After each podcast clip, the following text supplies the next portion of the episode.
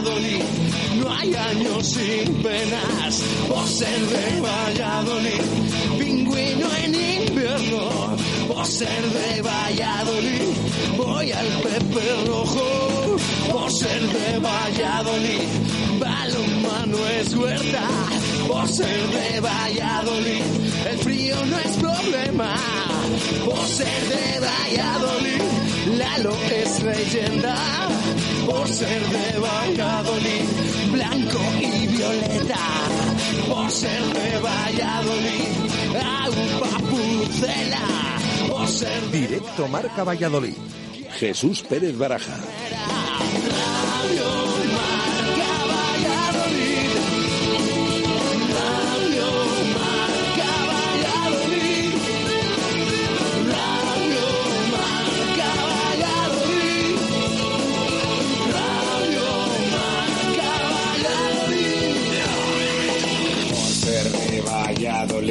un triple es más triple en Pisuerga.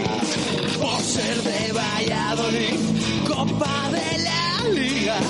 Por ser de Valladolid, soy del chami del quesos. Por ser de Valladolid, el deporte es esto. Por ser de Valladolid, se sufre hasta el 90. Por ser de Valladolid, las chicas también juegan. Por ser de Valladolid, hockey y básquet con ruedas. Por ser de Valladolid, yo siempre voy con el puzzela.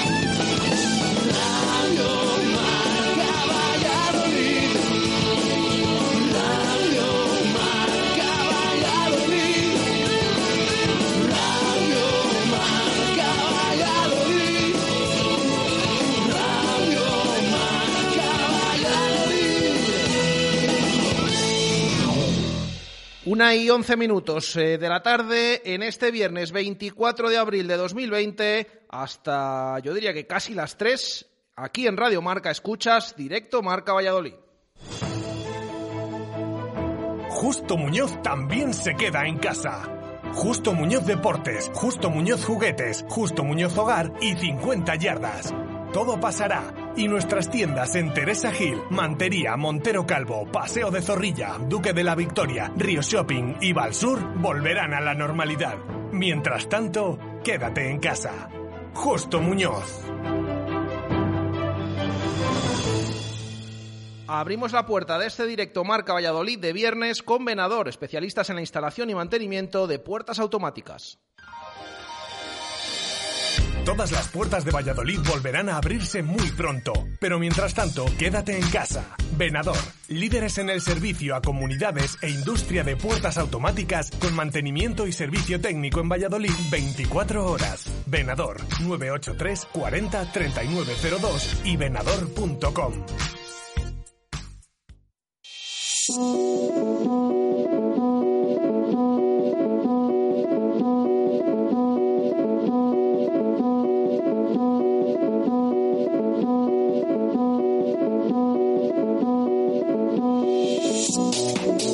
¿Qué tal? Buenas tardes. Se decía que casi hasta las 3 y más o menos eh, irá este directo Marca Valladolid de viernes, eh, porque tenemos muchos contenidos. Es verdad que estamos en la situación que estamos, con ese estado de alarma. eh, todavía está por ver eh, si se prorroga o no. Todo indica que sí, pero es cierto que aunque estemos a puntito de empezar el séptimo fin de semana de confinamiento, pues hay varias noticias que comentar aquí en Radio Marca.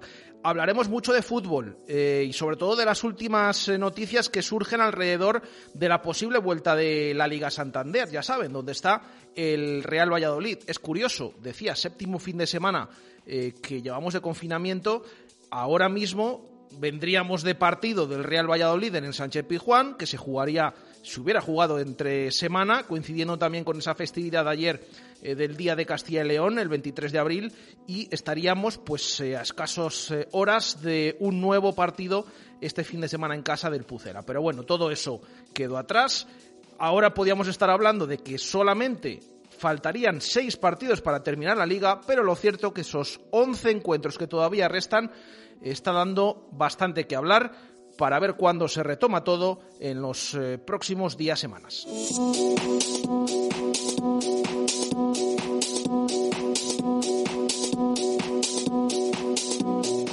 Y es que las últimas noticias al respecto, pues eh, ya saben más o menos los plazos. Se espera que los jugadores de las plantillas de Primera División y Segunda División eh, vuelvan a los entrenamientos en la primera, segunda semana de mayo. A partir de ahí, después de realizar eh, un control de salud exhaustivo que está levantando ampollas en el panorama nacional, con equipos que están a favor, con equipos que no lo están eh, tanto, luego escucharemos unas declaraciones de David Espinar al respecto de todo esto y que la competición se pueda reanudar en los meses de junio, julio, para terminar esta liga.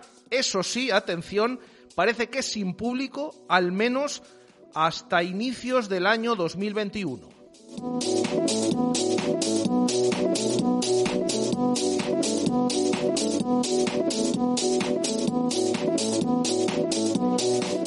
De todo ello, como digo, pues se ha hablado el eh, director del gabinete de presidencia del Real Valladolid, David Espinar, que luego escucharemos, pero la noticia también de esta mañana ha estado en Pamplona, en la, en la audiencia perdón, de Navarra.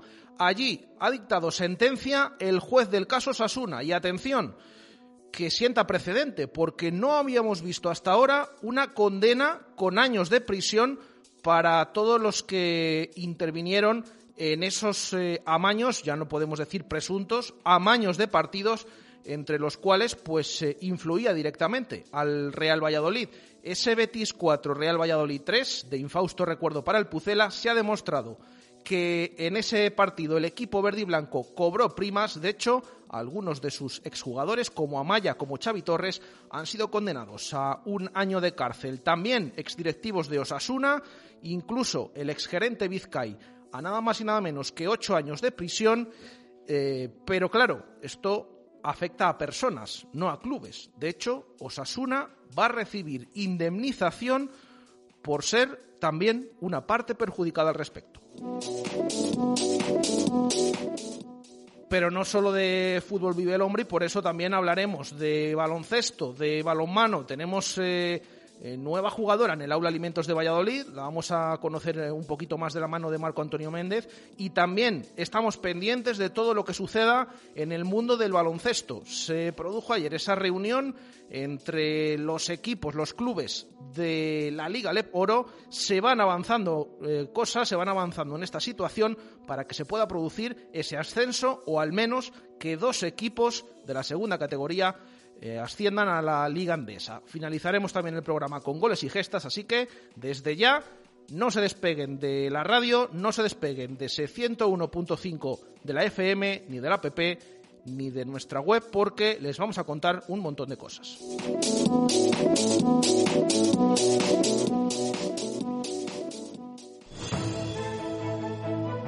Justo Muñoz también se queda en casa Justo Muñoz Deportes, Justo Muñoz Juguetes, Justo Muñoz Hogar y 50 yardas.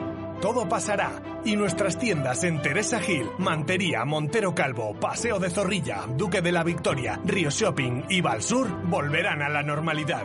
Mientras tanto, quédate en casa. Justo Muñoz.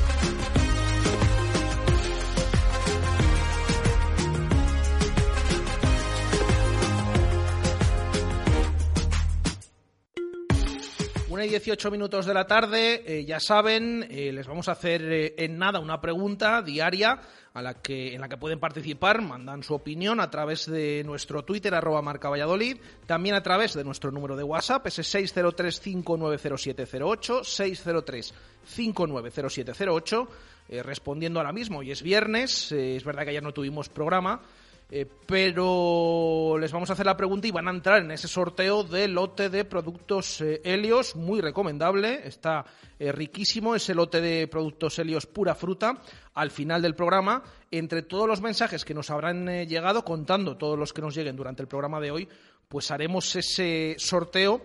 del lote de, de Helios. ya digo, en nada hacemos la pregunta a la que tienen que responder.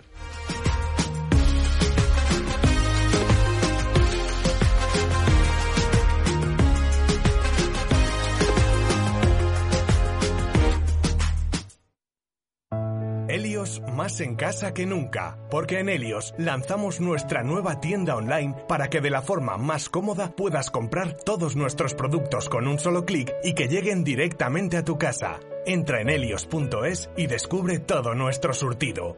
Helios, ahora más cerca de ti. ¿Tu móvil se ha roto? Mega Reparación Express. Arreglamos tu móvil en menos de una hora. ¿Pantalla rota?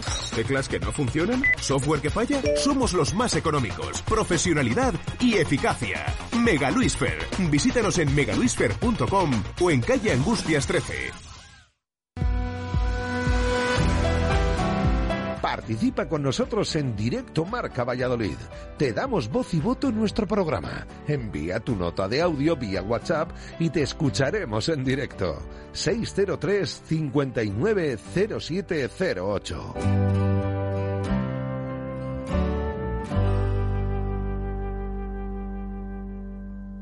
One more time.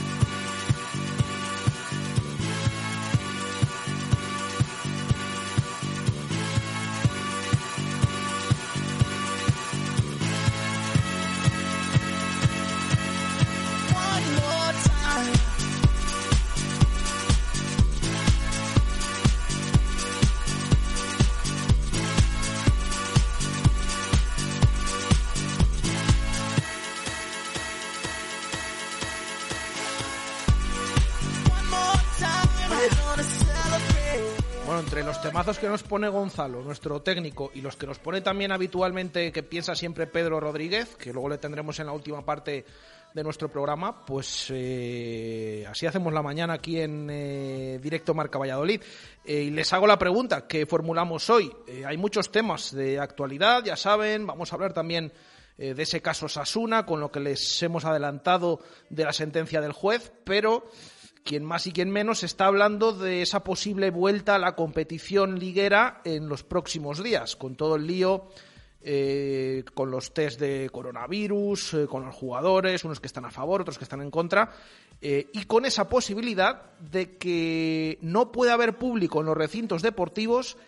De momento se habla como mínimo hasta el año 2021 Mm, hace poco les hicimos una pregunta de qué es lo que preferían ustedes, pero es verdad que esto pues va avanzando y se van marcando otros plazos. Así que hoy hacemos la pregunta de si entienden los oyentes que se reanude el fútbol a puerta cerrada en las próximas semanas o creen que lo mejor sería esperar hasta el año 2021, como dicen, para poder contar con el público en los estadios. Ya saben eh, que aparte Mm, de todo lo que supone la liga, pues le rodea un montón eh, de trabajadores eh, y el tema económico, la economía, más bien, aparte del tema económico y los intereses de la liga, pues también es importante. Entonces es una cuestión que genera debate, es la que hacemos hoy. ¿Entiendes que se reanude el fútbol a puerta cerrada o crees que lo mejor sería esperar hasta 2021 para poder contar con el público? Esa es la pregunta que hacemos hoy. Ya lo he dicho, Twitter, WhatsApp entran automáticamente en el sorteo de un lote de productos eh, Helios. Ayer no tuvimos programa porque fue esa festividad del Día de Castilla y León, una festividad diferente, ese 23 de abril en esta ocasión de 2020 y por lo tanto pues no lanzamos la cuarta pista de Puzzle Anónimo. Bueno, como el programa de hoy va a ser eh, bastante largo, va a tener bastantes contenidos, vamos a aprovechar ahora por primera vez para escuchar las tres pistas que ya habíamos lanzado lunes, martes y miércoles y también añadirle la del jueves. Luego en nuestra parte de fútbol les pondremos la quinta por si acaso todavía hay alguno que no haya adivinado quién es el pucelano anónimo de esta semana. Así que escuchamos primera, segunda, tercera, cuarta pista. Atentos todos. En juego una botella Menade.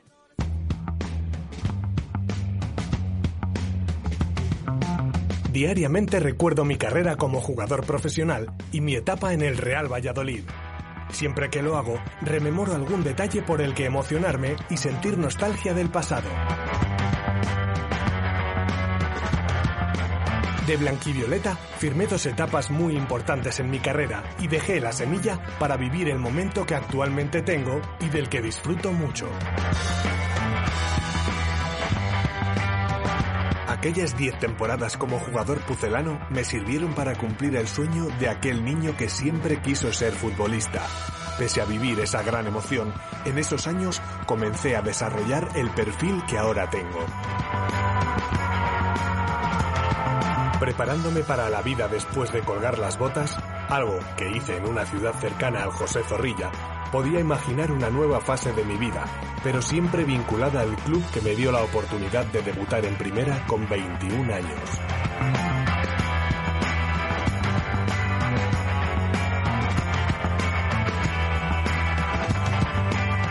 Pues ahí están esas cuatro pistas, ya digo, la cuarta que acaba de sonar, la última pista que han escuchado, es nueva, la acabamos de poner, luego pondremos la quinta. Se va aclarando el panorama del pucelano anónimo de esta semana. Una y 24 minutos de la tarde. Vamos a hacer la primera pausa y enseguida nos metemos con todos los contenidos que les tenemos preparados.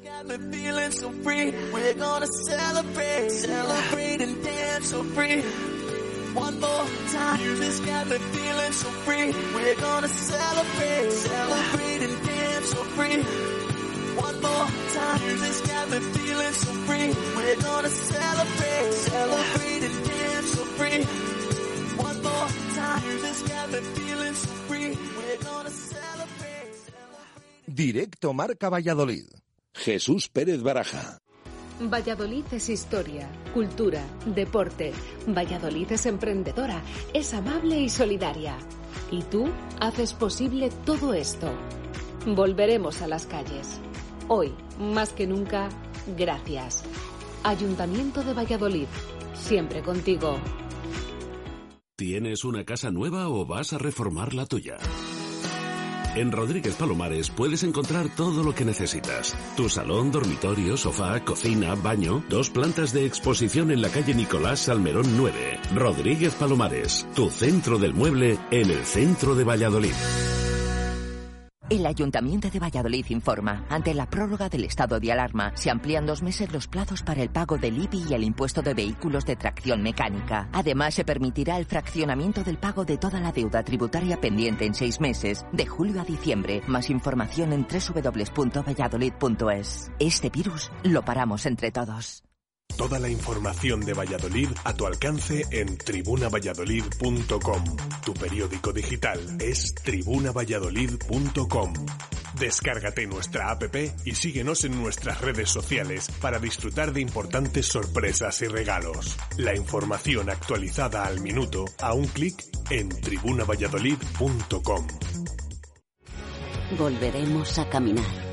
Volveremos a construir. Volveremos a soñar. Volveremos a sentir. Volveremos a viajar. Volveremos a crear. Volveremos a brindar. Pero ahora, por tu seguridad, quédate en casa. Este virus lo pasamos unidos. Diputación de Valladolid. Directo Marca Valladolid. Jesús Pérez Baraja.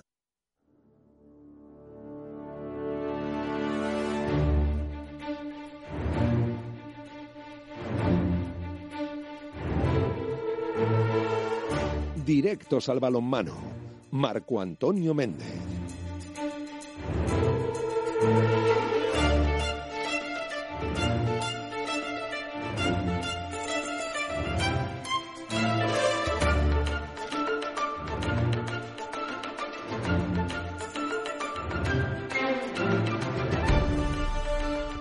Una y 28 minutos eh, de la tarde. Vamos con el tiempo del balonmano porque hay cosas que contar. Así que saludo ya a nuestro compañero Marco Antonio Méndez. Marco, ¿qué tal? Buenas tardes.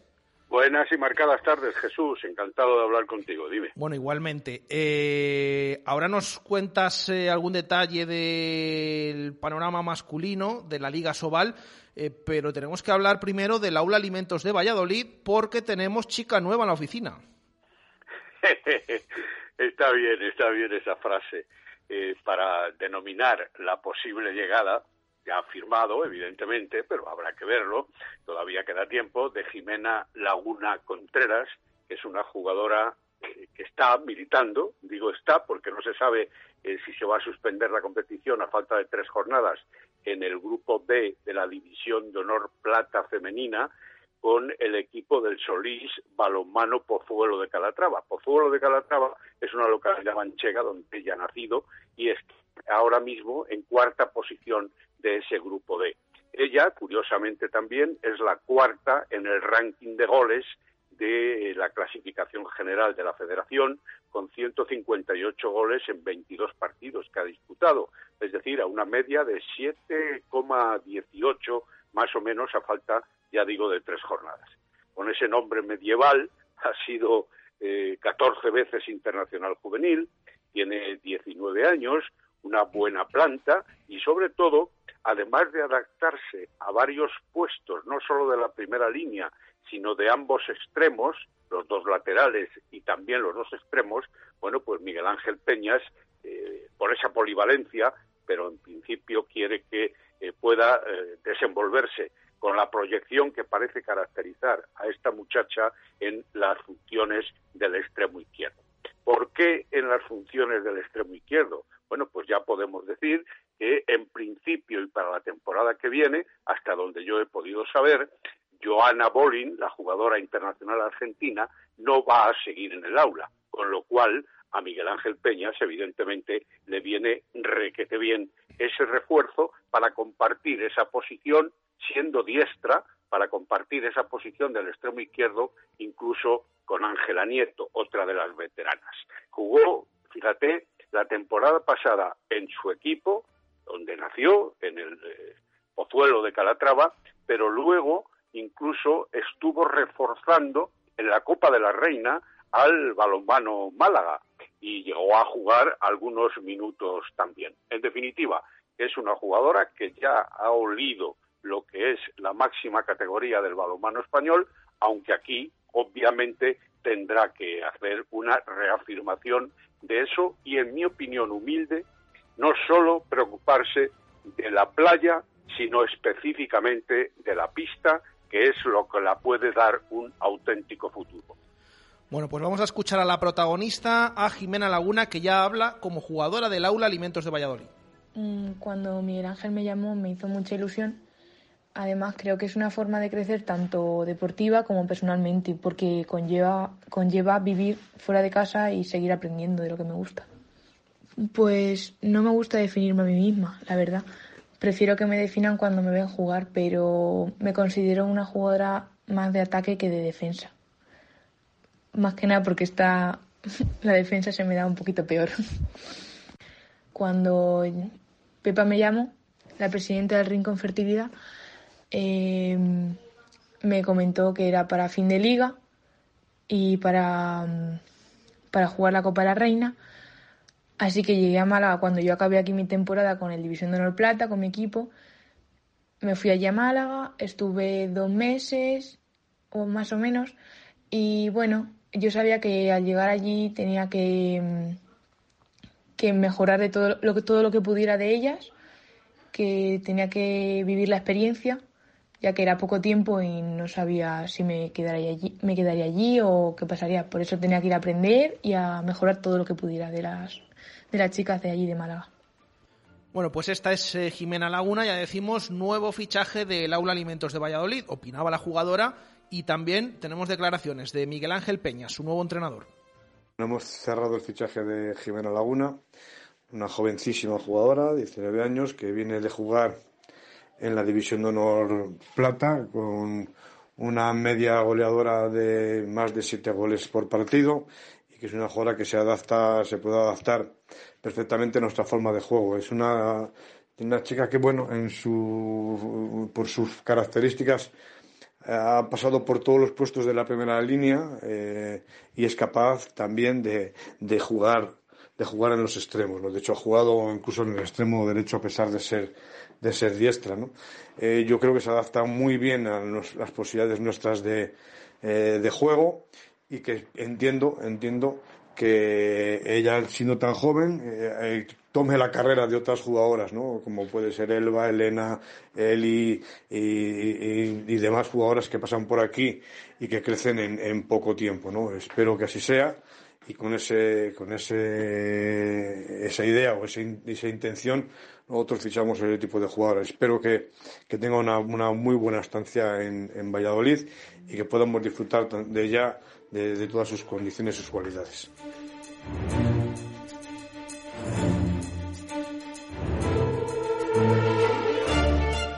Bueno, pues hemos conocido a Jimena Laguna, nueva jugadora del Aula Alimentos de Valladolid, pero también tenemos que hablar eh, brevemente del Atlético Valladolid porque Marco, eh, se espera reunión en las próximas eh, horas de la federación, un poco para plantear ese escenario, esa final de la Liga Sobal de esta temporada.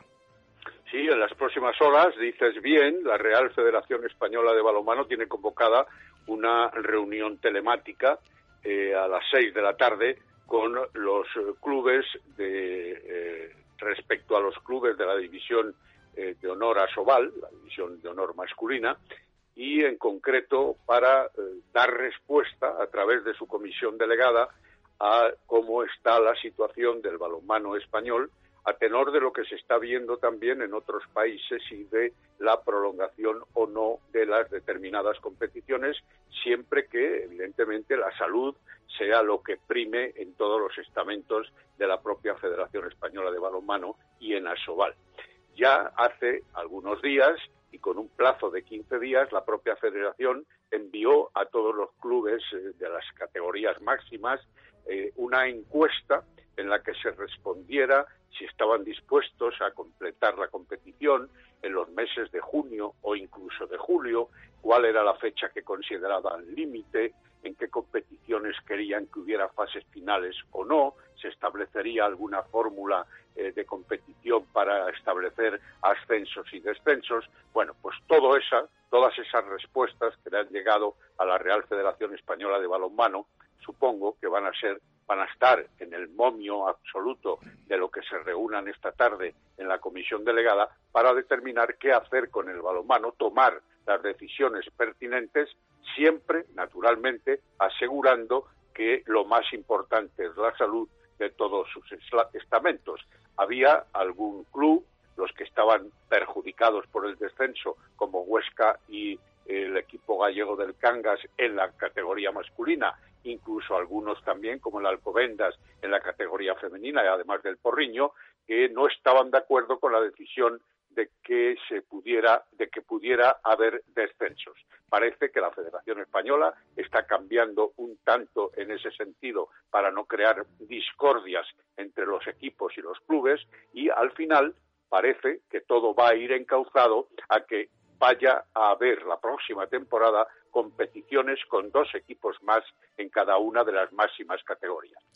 Bueno, pues veremos qué es lo que sucede, pero al final yo creo que en casi todos los deportes, los que no se van a disputar, pues va a pasar eh, algo de esto. Algo parecido, claro. en el fútbol en categorías eh, inferiores. pero bueno, estaremos eh, pendientes, atentos de lo que ocurra en esa reunión. todo contado. Marco, gracias, buen fin de semana. Adiós, igualmente. Buen fin de semana. Bueno, y ahora después del balonmano, también tenemos novedades en baloncesto y como siempre se las vamos a contar con Carramimbre. Las victorias del deporte vallisoletano las celebramos con bodegas Carramimbre. Verdejo, Roble, Crianza, Reserva, Altamimbre. Bodegas Carramimbre, un vino orgulloso de su tierra y de su deporte. Bodegas Carramimbre, patrocinador oficial del Club Baloncesto Ciudad de Valladolid. Kane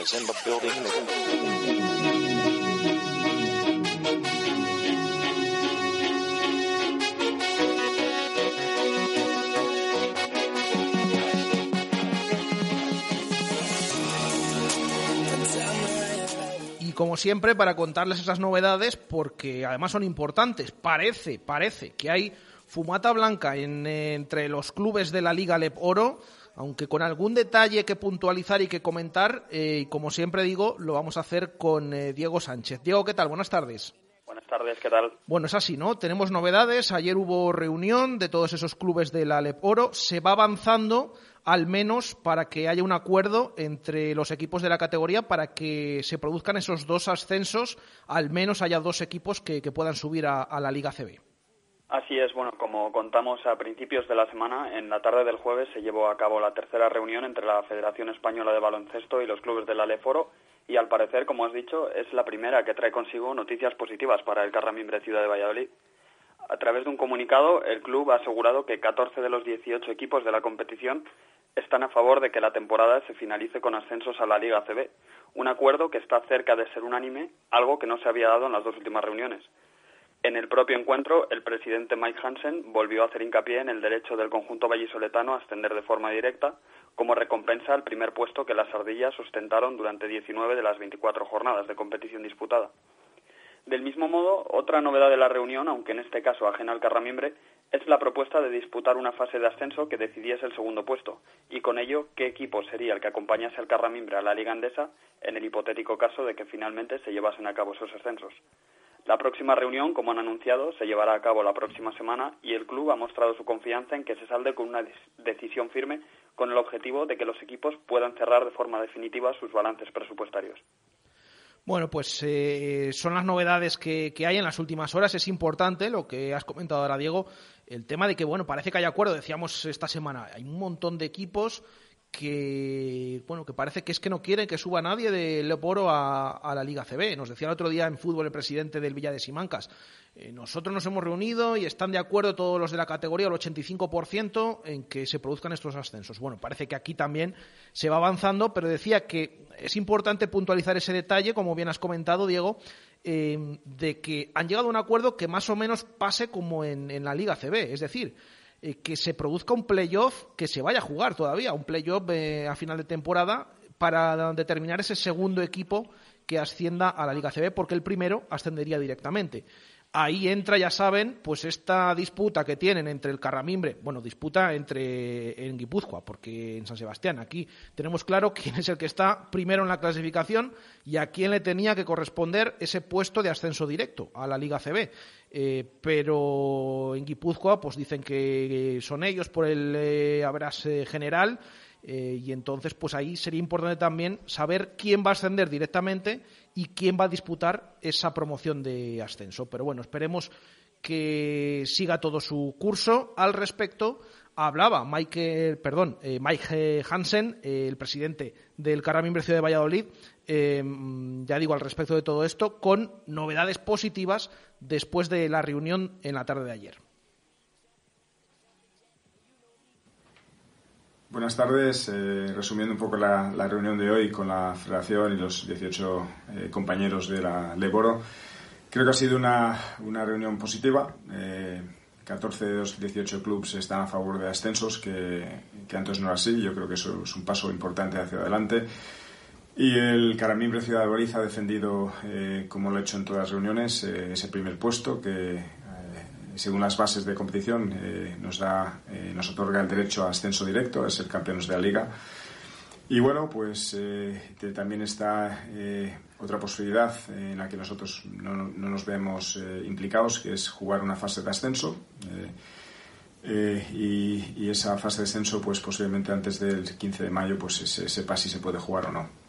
también creo que es positivo porque parece que la semana que viene podemos tener una decisión ya en firme y, los clubes puedan cerrar sus balances y mirar de cara al futuro. Una cosa que, otra cosa que nos preocupa mucho y que se habla hoy de que posiblemente no se pueda jugar con público en, en el 2020, lo que queda de año y ese es un escenario que nos preocupa a todos muchísimo. Yo creo que debe preocupar al deporte en general y, el deporte de canasta en especial, ¿no? porque no concibo el baloncesto sin público y después puede conllevar eso económicamente a un desastre total. Entonces, bueno, pues eh, eh, confío, confío en lo justo, confío en lo que se ha ganado uno en la, cancha, en la pista y, y confío que se haga justicia con el Valladolid.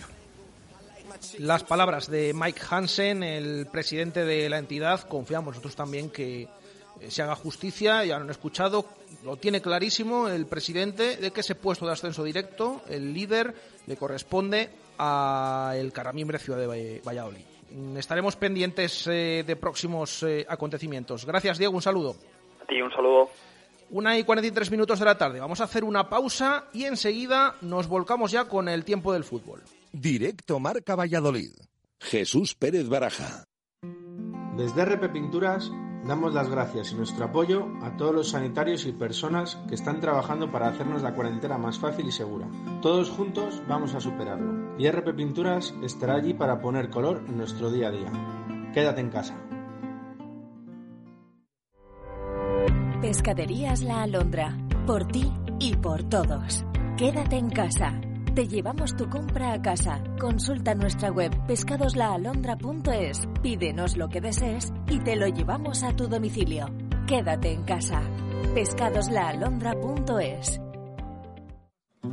Debido a la emergencia sanitaria, en Limpiezas CO2 hemos decidido dar un nuevo servicio equipándonos con maquinaria y sistemas adecuados para la limpieza y desinfección del COVID-19. Hemos elaborado un avanzado sistema con el cual podemos dejar un espacio totalmente desinfectado aplicando un compuesto gaseoso que no deja ningún tipo de rastro. Un sistema ecológico, sin rastros sólidos ni químicos y sin alterar temperaturas. Apto para locales con alimentación, comunidades, domicilios particulares, centros de día y grandes espacios. Limpiezas CO2, eliminación de virus, bacterias, hongos, mohos, ácaros y nuestros servicios de mantenimiento y limpieza habituales. Limpiezas CO2. Para más información estamos en limpiezasco2.com o en el 625 44 7548. Repetimos, 625 44 7548. Pídanos presupuestos sin compromiso. Desde Comercial Ulsa tenemos la responsabilidad de seguir velando por la salud y la seguridad del sector alimentario, limpiezas, farmacéutico y de todos los profesionales sanitarios que luchan en primera línea para salir de esta situación y recuperar pronto la normalidad. Visita nuestra dirección web www.ulsa.es. Comercial Ulsa. Juntos lo vamos a conseguir.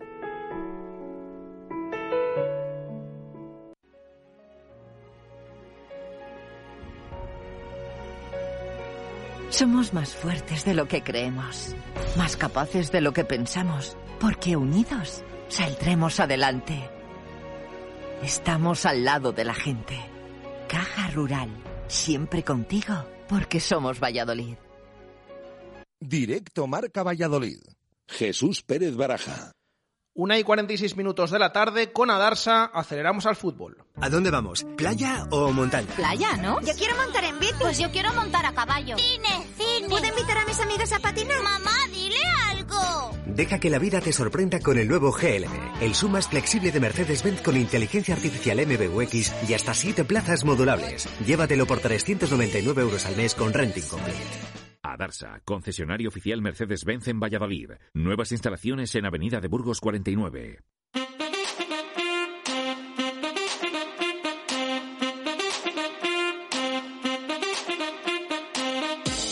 Directos al fútbol.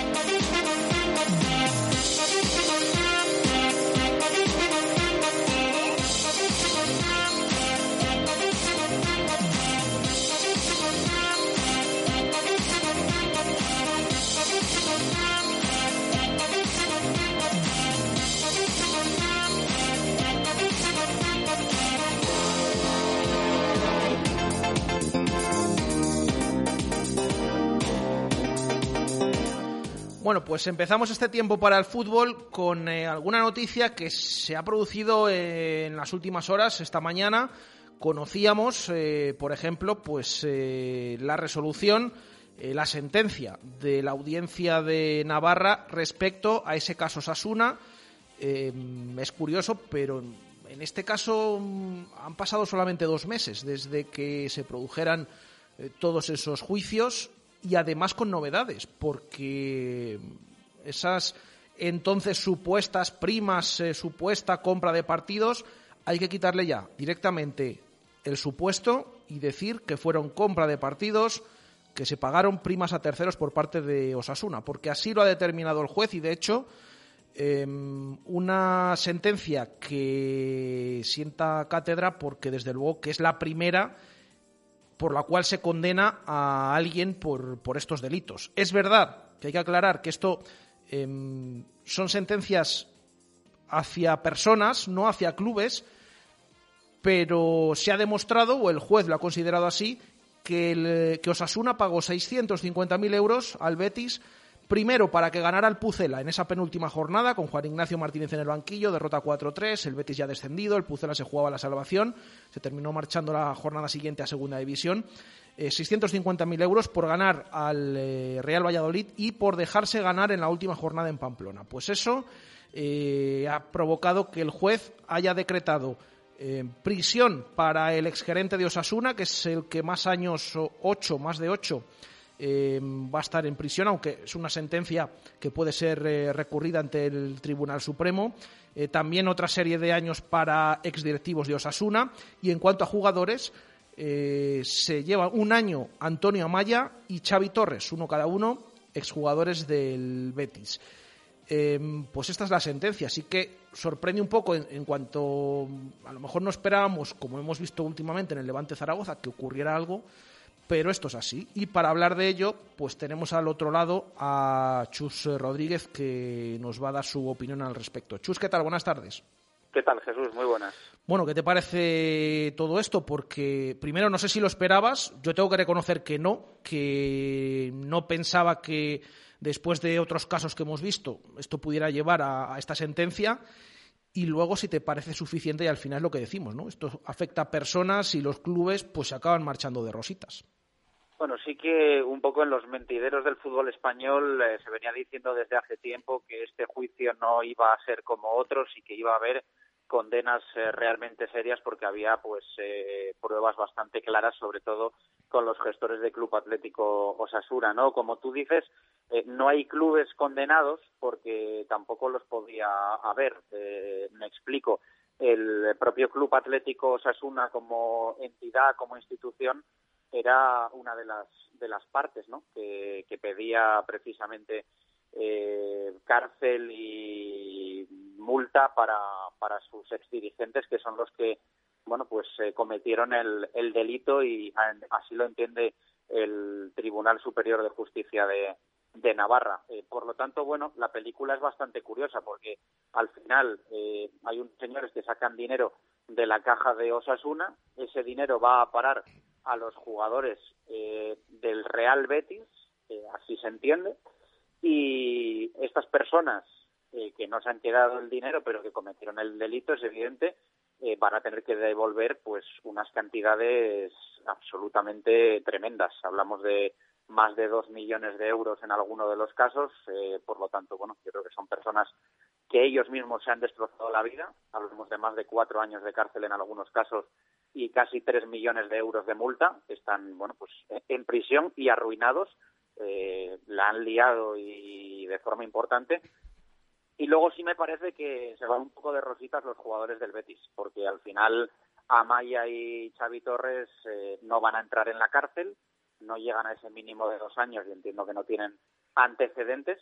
Sí que les va a hacer un poco de pupa económicamente, son jugadores que han ganado mucho dinero. De hecho, Xavi Torres ahora se encuentra jugando creo que en Emiratos Árabes y no creo que sea casualidad que se haya ido ahí en, este momento. Mm, creo que al final la gente hila bastante bien y, y bueno, pues eh, entiendo que está allí por algo, porque además va a tener una inhabilitación profesional para jugar al fútbol que muy posiblemente allí no se haga efectiva y si tiene intención de seguir jugando, pues creo que allí lo podrá seguir haciendo, no va a ir a la cárcel y bueno, sí que van a tener esa multa, creo que es de 900.000 euros y bueno, pues algo de algo de daño en sus bolsillos le les va a hacer, pero bueno, el resto de jugadores del Betis, que entiendo que también han trincado, pues o ayudan a sus compañeros a pagarlo, lo cual entiendo que no que no será muy muy legal, o, se van a quedar con, con el dinero con el dinero que, que, les pagaron los dirigentes del Club Atlético Osasuna, ¿no? Así que hay que ver un poco cómo se gestiona el, el asunto y vamos a ver ahora cómo, cómo maniobra el Real Valladolid, que, mm, bueno, pues lo que podemos saber es que se está planteando muy seriamente y que sus servicios jurídicos están estudiando presentar daños y perjuicios. Eh, la sentencia se lo permitiría. El Real Valladolid no fue acusación en su día, entiendo porque no tenía pruebas de ello y entendía que no tenía que estar ahí. La Liga junto a Osasuna sí que era acusación y el Real Valladolid ahora pues se está planteando presentar daños y perjuicios. Eh, la situación como tal podría haber prescrito, pero lo que nos informan es que si tú no conoces un delito y este delito no está probado, eh, no, no, puede existir ese plazo de prescripción que empezaría ahora. El Real Valladolid, eh, una vez la sentencia, como tú decías, no es firme, eh, tiene que ser firme mm, si hay recurso al Tribunal Supremo, empezaría una cuenta atrás de un año y es cuando el Real Valladolid a los condenados les podría también pedir daños y perjuicios. Bueno, hay que recordar que el Real Valladolid descendió por deméritos, pero también es verdad que de alguna forma pues está jugando contra un equipo al que le habían pagado, cosa que es ilegal, por ganarle. Así que yo, entiendo que el Real Valladolid eh, puede tener cierta maniobra ahí. ¿eh? Están estudiando la sentencia y se lo están planteando muy seriamente y vamos a ver si, si hay noticias al respecto. Evidentemente ha habido cambio de gestión. Antes estaba Carlos Suárez, ahora está Ronaldo Nazario y un equipo a su alrededor completamente diferente, incluso también los servicios jurídicos ahora comandados por el despacho de Seni Ferrero y bueno, son gente que se toma muy en serio estas cosas y que si ven una puerta abierta a que el Real Valladolid eh, saque una cantidad de dinero importante y, creen en ello, yo entiendo que, irán adelante. Bueno, es importante, claro, em, es que al final estamos hablando de dos partidos Em, puedes pensar que el último de, Osasuna, dejarse que el Betis se dejara perder es más grave y demás, pero es que al final, bueno, en el penúltimo lo que decías, Chus, o sea, eh, se pagaron primas para que un equipo que estaba ya descendido, el Betis, ganara a otro que no lo estaba, que sí, que podemos decir que el Pucela ese día no cumplió, desde luego lo vimos, y de hecho encima estando por delante en el marcador.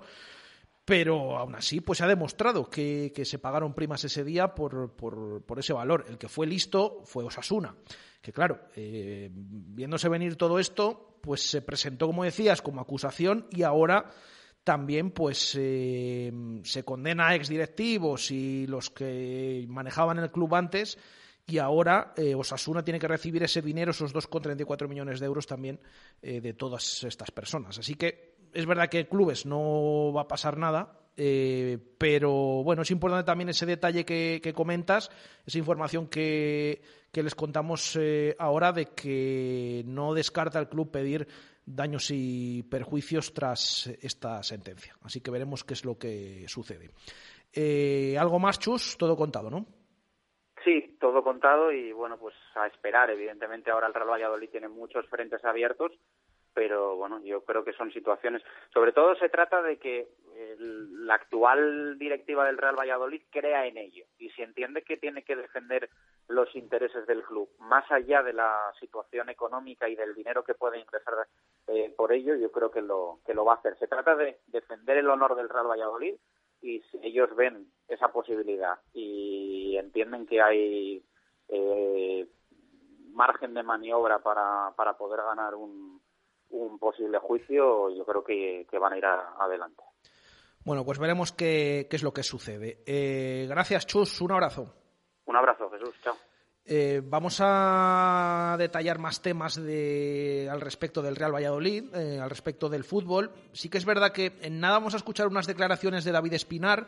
se concedieron esas declaraciones al club. Ya saben que es el que nos estos días eh, nos provisiona de, todos estos sonidos y audios para conocer las impresiones de los jugadores y del resto de, personas del club eh, al respecto pues de todo esto de, la liga. No habla del tema Osasuna porque ya digo que esas declaraciones se concedieron antes de conocer la sentencia, eh, pero sí que es verdad que en las últimas horas pues todo el mundo está muy pendiente de lo que va a suceder con el regreso a la competición se tienen esos plazos marcados. El próximo martes que empiecen a pasar eh, test de coronavirus los diferentes jugadores, que van a tener que pasar unos cuantos, aunque no está claro porque Sanidad, eh, el Ministerio de Sanidad todavía no ha confirmado que esto va a ser así, pero es la idea que, mantiene eh, la Liga y el CSD, pero siempre dependiendo de lo que apunte, de lo que tenga que decir Sanidad y el resto, pues eh, empezar los, los entrenamientos eh, la semana de entre el 4 y el 11 de mayo, más o menos, a partir de ahí una pretemporada, en una zona concentrados todos eh, que veremos, en el caso del Real Valladolid, eh, cuál eh, puede ser, porque ha habido diferentes hoteles de concentración durante las últimas jornadas, pero también pues, quieren incluso buscar, no descartan alguno que tenga algunas instalaciones para poder también ahí ejercitarse o hacer algún tipo de, trabajo. Ya saben que estos entrenamientos van a ser a puerta cerrada y que luego se espera que se reanude la liga y que se terminen esas 11 jornadas jugando cada pocos días, miércoles, domingo más o menos, entre junio, eh, perdón, entre sí, junio y julio, para dejar el mes de agosto para las competiciones europeas. La próxima temporada empezaría a mediados del mes de septiembre. Y también la noticia es que eh, todo apunta a que al menos hasta 2021, a pesar de que se reanuden las competiciones y demás, estas van a ser a puerta cerrada y no va a haber público al menos ya decimos hasta primeros de 2021, que es la pregunta que hacemos hoy que les parece a los oyentes. Em, ya saben, claro, mm, todo esto de los test eh, ha generado mucho debate, que determinadas personas como sanitarios en muchas partes de España no tengan acceso a esos test y sí la liga para los jugadores de todos los equipos. Mm, generan bastante debate y muchas veces, bueno, en, general es inentendible eh, todo esto que rodea al fútbol el tema de que vuelva la competición a puerta cerrada, ya saben que hay intereses económicos, pero no solo de, la liga, em, sino también de muchos contratos que giran alrededor, y muchas profesiones que giran alrededor de, esta competición. Por eso, siempre se pone a sanidad por delante, siempre que permita sanidad eh, que vuelva a la competición, pero a puerta cerrada para evitar pues eh, otra recaída, otro rebrote de, casos de coronavirus. Por eso se habla que hasta 2021 al menos no va a poder eh, haber público en los diferentes estadios, como por ejemplo en el estadio José Zorrilla. De todo esto hablaba David Espinar en esta mañana en esas declaraciones. Escuchamos eh, todo lo que tiene que decir el club al respecto en palabras del jefe, del director de gabinete de presidencia del Real Valladolid buenos días, pasando estos días con la tristeza por la gente que está sufriendo ante toda esta situación, pero con fuerza también porque tenemos que mantener vivo el club y dar alegrías a todos, a los que están sufriendo y a los que por suerte están en otra situación. Hasta donde sabemos, parece un acuerdo que no solo persigue eso, ha perseguido también una nueva financiación del Consejo Superior de Deportes, de la Federación, del fútbol modesto, del fútbol femenino, de los deportes olímpicos, algo con lo que yo estoy de acuerdo. Obviamente, eh, el fútbol tiene su motor de generación de recursos impresionante y debe ayudar a todos los que no tienen esta posibilidad. Sin embargo, yo tengo mis recelos porque no me habría gustado pensar que se ha vinculado la posible vuelta a los entrenamientos a un tema meramente económico. Estamos hablando de cosas muy serias. La economía, obviamente, del fútbol y del país es un tema muy serio, pero creo que por encima está la salud de nuestros deportistas, de las personas que van a participar en los entrenamientos, en los partidos, cuando se retome la competición.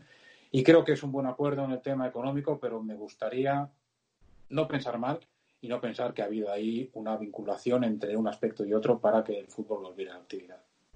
Bueno, es un tema complejo porque es cierto que hay actividades, industrias que están realizando test a sus eh, trabajadores para poder volver a la actividad con plenitud de seguridad. Dentro de este marco es donde yo vería que la liga quiera que todos los futbolistas y cuerpos técnicos de los equipos tengan que pasar esos test. Sin embargo, a mí me sigue doliendo el hecho de que no todo el mundo pueda disponer de esos test. Estamos ante una situación de emergencia brutal en, la que evidentemente hay que retomar la actividad eh, por parte de, todas las eh, industrias, de todos los eh, motivos comerciales, de negocios sociales que nos podamos imaginar, pero estamos conviviendo con una auténtica desgracia y eso es lo que yo creo que el fútbol no debe olvidar. Está muy bien que pasemos test a los jugadores, pero yo creo que deberíamos luchar todos para que se pudiera extender a la mayor cantidad de población posible la elaboración, la realización de esos test para que todos estemos más tranquilos, no solamente el fútbol, la industria de comer, la industria de la hostelería, la industria pesada, me da lo mismo. Yo creo que es la sociedad en general quien tiene que salir beneficiada de todo esto. Sí, en su día se envió un borrador, eh, semanas después se nos ha enviado un protocolo que pretendía ser definitivo, pero tengo la idea de que el Consejo Superior de Deportes va a elaborar otro protocolo de vuelta a la actividad deportiva mm, bastante más eh, general, no solamente aplicado al fútbol. Sin embargo, entiendo que va a conservar muchas de las prerrogativas, eh, indicaciones, recomendaciones que hay en este protocolo y por lo tanto creo que podemos ceñirnos bastante a este. En sí son muchos elementos de control de la enfermedad hacia los jugadores, cuerpo técnico, cuerpo médico, la reducción estricta de personas que acompañan a los futbolistas en los entrenamientos y cuatro fases de entrenamientos que van desde los entrenamientos en solitario hasta los entrenamientos colectivos. Aproximadamente nunca menos de 15 días para estos eh, entrenamientos colectivos y yo creo que en total el protocolo contemplaría una vuelta a los entrenamientos entre cuatro y cinco semanas. Sí, el Real Valladolid, como imagino la mayoría de clubes de la Liga de Fútbol, los 42 clubes que conformamos, ya está trabajando en, en este protocolo. Ya hemos comprado el material necesario, estamos eh, desinfectando las instalaciones tal y como se nos eh, recomienda en el protocolo, algo que por cierto el Real Valladolid ya había comenzado a hacer por su parte antes incluso de que este protocolo eh, saliera a la luz. Estamos cumpliendo todas sus indicaciones, tenemos la persona de enlace correspondiente. Y en resumen, estamos esperando a ver cómo se desarrollan los acontecimientos para comenzar a ponerlo en práctica cuando se indique la liga con los jugadores ya cuerpo técnico y cuerpo médico y asistentes eh, que correspondan, así como estudiar de qué manera vamos a concentrar al equipo en el caso de que todo esto siga adelante y en esa fase de entrenamiento grupal, entrenamiento colectivo, tengamos que estar eh, concentrados en un hotel donde solamente estaría la primera plantilla, eh, el cuerpo técnico y el cuerpo médico. La colaboración del club con, no con los capitanes, con los capitanes y todos sus deportistas está siendo muy estrecha la cercanía que el club intenta transmitir y creo que va logrando con sus abonados y aficionados es extensiva a todos sus trabajadores, no solo los de la parte administrativa, sino también los de la parte deportiva. Estamos en contacto permanente con los jugadores por otros temas. Es conocido, el club ya lo anunció oficialmente, que ha habido un acuerdo de reducción de salarios de cuerpo técnico y jugadores y también obviamente estamos hablando de estas circunstancias. Ellos, como todos los jugadores están representados en AFE y nos transmiten las inquietudes que su sindicato les traslada. En una cosa coincidimos plenamente y creo que es la fundamental. Nosotros estamos tan preocupados por su salud como ellos mismos y el club no va a poner en marcha ninguna actividad si entiende que esa actividad va a ser negativa para la salud de sus jugadores, de sus abonados o de sus trabajadores en general. Partíamos de la base de que el club de ninguna manera iba a realizar un ERTE. Esa era la premisa fundamental, transmitida por el presidente y compartida obviamente por todo el órgano de dirección del club.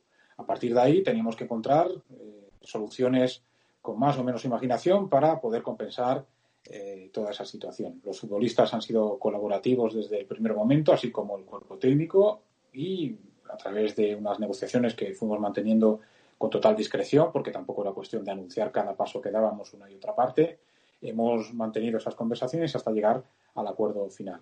A partir de ahí, otros miembros del staff del club decidieron renunciar voluntariamente a su salario, decidimos renunciar voluntariamente a nuestro salario y eso es algo que yo veo de mucho sentido común, pero que no puedo dejar de agradecer absolutamente, tanto a los jugadores como a los técnicos, como al personal que ha decidido renunciar, insisto, voluntariamente a esa parte eh, proporcional de su salario, en el caso, único caso, de que la competición no se vuelva a retomar. No, no, es un desastre. Yo utilizo esta palabra que parece muy contundente, pero me cuesta muchísimo imaginar a un estadio de fútbol con jugadores disputando, ejerciendo su profesión, participando de esta fiesta, provocándola y que no haya públicos en las gradas. Yo entiendo eh, que como todas las industrias, el fútbol intente retomar la actividad cuanto antes, porque eso es una señal de normalidad. Siempre, insisto, bajo eh, los preceptos de garantizar la salud de todos los que participan en ella, pero se me hace dificilísima la escena de no un partido que por una sanción o por una cuestión eh, extraordinaria se dispute sin público, es un partido y otro y otro y otro y otro, así hasta más de 200 entre primera y segunda división. no solo en este país, en la mayoría de países del mundo se van a disputar los partidos de fútbol si se retoman las competiciones en estas condiciones. Y para mí eso es un desastre.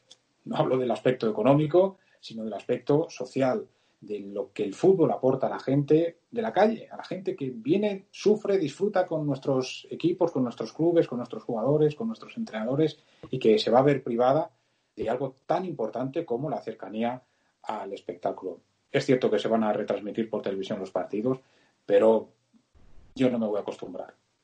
Estamos trabajando en ese aspecto, pero necesitamos tener toda la información. Eh, todavía no se ha confirmado que los partidos vayan a ser a puerta cerrada, aunque es obvio pensar que sí. Pero estamos también pensando en qué va a suceder la próxima temporada. Quizás no se retome la competición a puerta abierta y haya que hacer no solo una compensación de los partidos que no se van a presenciar en los estadios en lo que resta esta temporada, sino prever qué va a suceder con el inicio de la próxima temporada. Pongamos el caso que yo me temo que hasta enero no va a haber público en los estadios. Es una previsión bastante derrotista, pero yo creo que también se ajusta a la realidad.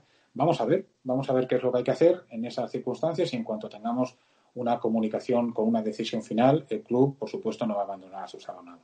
El Real Madrid, en sus últimos meses de gestión, eh, ha intentado ser lo más sostenible posible. Se han eh, realizado reformas en el estadio, incorporaciones en la plantilla, pero siempre bajo los preceptos de la sostenibilidad del club y la viabilidad. Es obvio que si se cumple el peor de los escenarios, que no volvamos a la competición, el club va a haber reducido sus ingresos en un porcentaje muy importante. Es cierto también que tenemos muchos proyectos por delante que se verán recortados. Los que no sean de carácter esencial van a tener que verse retardados en el tiempo hasta que el club recupere ese músculo económico. Sin embargo, yo sí que estoy convencido de que tenemos que mandar el mensaje que el club va a seguir adelante, existiendo, compitiendo, honrando a sus abonados y obviamente honrando a la historia de más de 90 años que tiene. El club sobre eso en concreto está de acuerdo. Lo que ocurre es que eso viene acompañado de otras decisiones que no son tan favorables. Yo creo que convertir la segunda división B en una competición de 98 clubes todavía la debilita más. Es una devaluación del torneo en el que el Real Madrid Promesas está disputando estos momentos eh, o va a disputar sus últimos partidos en ese playoff de ascenso. Por ahí yo no estoy acuerdo y el club ha expresado su opinión a la Federación Castellano-Leonesa de Fútbol en una reunión que mantuvimos hace unos días. Nosotros no estamos de acuerdo en que se incorporen tantos clubes a la segunda división B sin que haya descensos. Nosotros entendemos que hay que equilibrar el número de equipos que componen la categoría. A partir de ahí ha habido otras fórmulas que se han propuesto, pero centrado en ese aspecto. No estamos a favor de que haya ascensos y no descensos de tercera a segunda B y estamos a favor, obviamente, de que se diriman los ascensos con los cuatro clubes que por grupo se han ganado el derecho a disputar.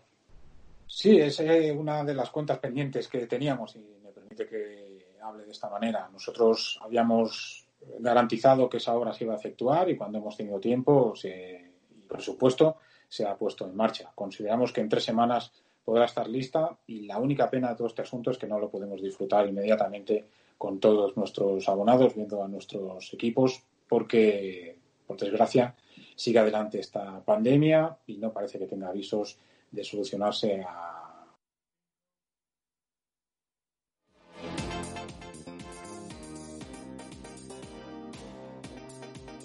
Ahí están esas eh, declaraciones de David Espinar. Han escuchado pues la postura del club, que no termina de ver esto de los entrenamientos, pero bueno, que veremos qué es lo que sucede, incluso con el tema este de las eh, concentraciones y respecto del Real Valladolid Promesas, eh, lo que les contamos aquí. El Pucela está de acuerdo con que se juegue esa fase final de, de playoff, ese playoff express, pero no tanto con que haya tantos equipos la próxima temporada. Es decir, que puede posicionarse con esa categoría intermedia entre ambas eh, divisiones, segunda y segunda B, em, que han pedido muchos equipos, aunque de momento todavía la federación no ha decidido qué es lo que va a hacer. Vamos a hacer una pausa y a la vuelta seguimos con más cosas de fútbol. Directo Marca Valladolid. Jesús Pérez Baraja. Valladolid es historia, cultura, deporte. Valladolid es emprendedora, es amable y solidaria. Y tú haces posible todo esto. Volveremos a las calles. Hoy, más que nunca, gracias. Ayuntamiento de Valladolid, siempre contigo. Tu familia, tus amigos, tu pareja. Lo que te gusta, lo que eres, toda tu vida. Cuanto más suena, más pierdes. Y no solo tu dinero. No es cuestión de suerte. La apuesta siempre sale cara. Ajupareva, 30 años juntos luchando contra la adicción al juego. En la fundición, Belmondo, Bowling Zul y Tatay también nos quedamos en casa.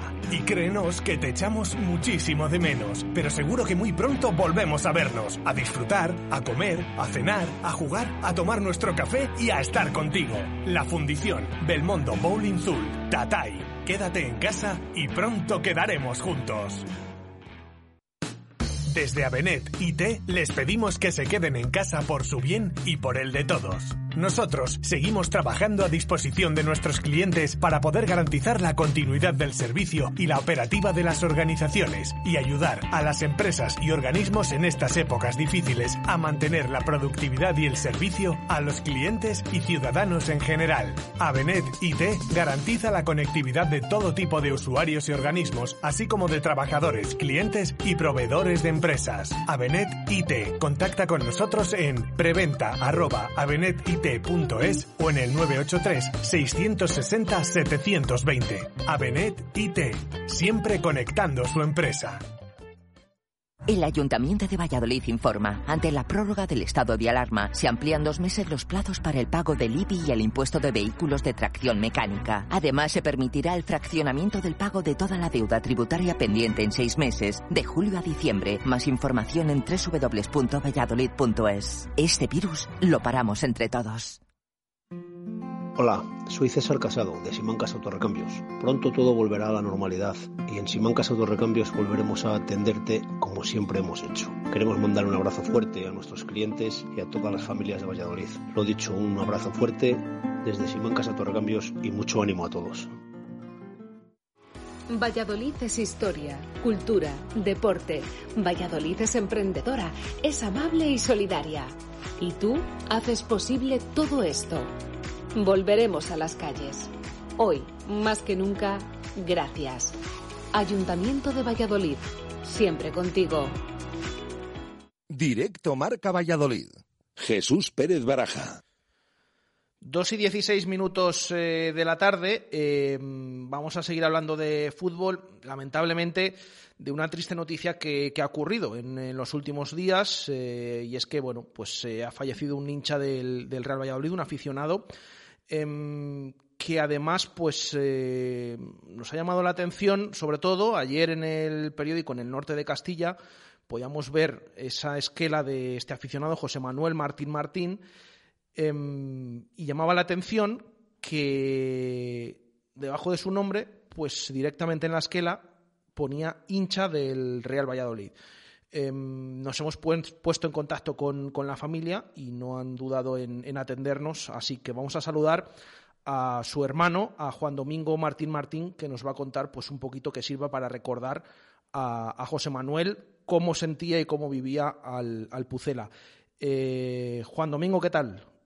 Eh, buenas tardes. Pues bueno, mm, la situación, pues imagínate, pero bueno, ahí vamos a eh, para adelante lo mejor, lo mejor que podemos. Em, ¿Cómo surgió todo esto? Porque, claro, em, me contabas esta mañana que, que fuiste tú, ¿no? El que pusiste Sí, en esa esquela em, eso de que era hincha, José Manuel era hincha del Real Valladolid, ¿no? Sí, eh, mi hermano ya no es que fuera solo hincha, era un tema que lo llevaba, lo llevaba muy en el interior. eh, los que le conocían ahí, sobre todo el grupo de amigos de Tudela de Duero, eh, cuando quedaban con ellos para ver un partido porque jugaba fuera el equipo, eh, saben perfectamente que bueno era la, atracción de todo el bar, puesto que él mismo parecía que quería dirigir al jugador de, de, de pásala, ti- tira, no, mira a ver lo que haces, que tienes aquel solo. Quería que el mismo jugador le, le, le escuchase. O sea, es un tema que bueno, todos detalles del Valladolid siempre los ha tenido, eh, cualquier cosa que ha sacado el equipo, camisetas nuevas, cosas, él siempre, siempre lo tenía, siempre le gustaba ir a, a ver entrenar al equipo ahí en los anexos y hacerse fotos con, con jugadores. Y bueno, esto lo tiene pues desde, desde pequeño. Siempre fuimos bastante aficionados al, al Real Valladolid, lo único que él, bueno, pues mm, ha seguido mucho más que yo. Y de hecho, bueno, se hizo ya final socio porque en principio subíamos al campo cuando podíamos y me dijo, bueno, pues me sale ya esto, casi es mejor eh, hacerse socio porque que sufro mucho, ya mejor subir todos los, todos los domingos que, que se pueda y bueno, ha fallecido en unas, ha tenido mala suerte porque escapó de, eh, del COVID. Hay que decir que él estaba con el camión con el que ha tenido el accidente, él transportaba productos alimenticios para los supermercados Mercadona, para las bases de los supermercados, o sea que estaba en primera línea, como están diciendo ahora, de, de estas personas que están ayudando a, a que tiremos para adelante los demás. Y bueno, pues hubo escapó del COVID, porque iba a Madrid y a, y a Barcelona, no tuvo ese contagio, pero tuvo la mala suerte de, de accidentarse y matarse. Sí, pues el accidente que hemos visto reflejado en, en prensa en los eh, últimos días eh, en la provincia de, Zaragoza. En, fíjate, es que, es que encima eh, llevando y siempre hablamos estos días de, de, todos los héroes, ¿no? De los sanitarios y demás, pero fíjate también repartidores, conductores de, de camión, como, era José Manuel, que estaba llevando esos alimentos a, esos supermercados pues para abastecer a todos los españoles en, en este momento y bueno, pues eh, queríamos recordarle aquí también en, en directo Marca Valladolid, sobre todo por ese gesto que, que habéis tenido de, lo teníais claro, ¿no? De poner que era aficionado del Real Valladolid. Yo en cuanto me puse en contacto con, la, con Ocaso, que era quien nos llevaba este caso el seguro, eh, enseguida dice, me dijeron para elaborar la esquela, dice, mira, yo quiero que me ponga a saber qué frase ponemos porque porque lo llevaba en la sangre, o sea, era un, chaval que, que, bueno, los que ya te digo que los que le, conocen, era la atracción del partido en el, en el, en el bar en ese momento y, y bueno, él además pensando, dice, bueno, a ver ahora con Ronaldo ahí, a ver si hace un equipo más grande, a ver si ahí preocupado, me decía, cuándo, me a mí, cuando hemos fichado a uno va, eso es muy bueno, le, le, he visto jugar y siempre estaba, me, me daba en las, las novedades típicas del, del equipo, siempre me, me, las, me las decía a mí, entonces bueno, pues ya, yo también eh, denunciar un poco el punto este donde tuvo el fatal accidente que, que ya está muy, ha salido en la prensa, que es el kilómetro 361 de la Nacional 2, a la altura de Pina de Ebro, que ha habido muchísimos accidentes mortales y, siguen sin desdoblar ese tramo. Y bueno, él estaba acostumbrado a pasar por esa carretera, pero bueno, al final pues ya más que hablar de eso nada, no se puede hacer. Ya te digo que hemos conseguido eh, que nos dejaran abrir el ataúd, puesto que era, no era de COVID, y poder meter en el interior para su viaje ahí arriba el, la, bandera del Real Valladolid junto con su camiseta. Bueno, pues eh, es que en estos momentos, sí, hasta, hasta ese punto puede llegar la afición por, por una persona y por eso lo queríamos también eh, recordar, porque me decías, Juan Domingo, que empezaste a ir tú al fútbol con él, ¿no? En el viejo Zorrilla, ahora iba con, con, sus sobrinos, ¿no? Al nuevo estadio. Sí, con, con, concretamente con Jorge, el, el hijo pequeño de mi hermana, eh, era con el que subía, le, hizo socio, le metió en la sangre también el tema del, del, del Pucela y pues los domingos que él, si el trabajo se lo permitía, pues eh, subían los dos juntos a, a, a, ver el, a ver al equipo jugar. Bueno, pues queríamos tener este recuerdo, em, que descanse en paz José Manuel Martín em, y a vosotros, a la familia, pues un abrazo muy grande, nuestro pésame es de Radio Marca Valladolid y sobre todo pues queríamos recordarlo, ¿no? Y que, quedara en, mente de todos los aficionados del, Real Valladolid, pues eh, esta afición que tenía José Manuel, un aficionado del Pucela, Em, y que en estos tiempos pues, pues también eh, para hablar de él y que bueno que sirviera un poquito de, homenaje eh, y ya decimos eh, un abrazo muy fuerte para, para toda la familia Juan Domingo. Muchas gracias y bueno espero que él siga apoyando al equipo desde, desde ahí arriba. Seguro que sí. Gracias un saludo. Venga a vosotros igualmente 2 y 22 minutos de la tarde. Queríamos tener este recuerdo con este aficionado del Real Valladolid fallecido eh, en esa esquela que, veíamos ayer en el norte de Castilla. En la misma esquela pone hincha del Real Valladolid, como nos ha comentado eh, su hermano eh, Juan Domingo, al que agradecemos que en estos momentos difíciles pues, se haya pasado por directo marca Valladolid. A partir de ahora, bueno, tenemos todavía que cerrar eh, diferentes temas. Como siempre se dice, mm, tenemos que, seguir con, todos los contenidos. Em, aparte de todas estas tristes noticias que estamos viviendo en los últimos eh, días en, España.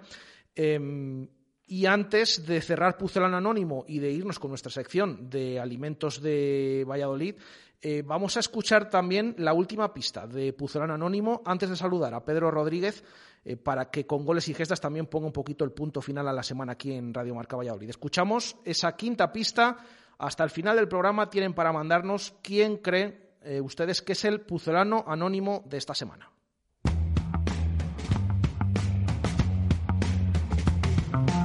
Diariamente recuerdo mi carrera como jugador profesional y mi etapa en el Real Valladolid.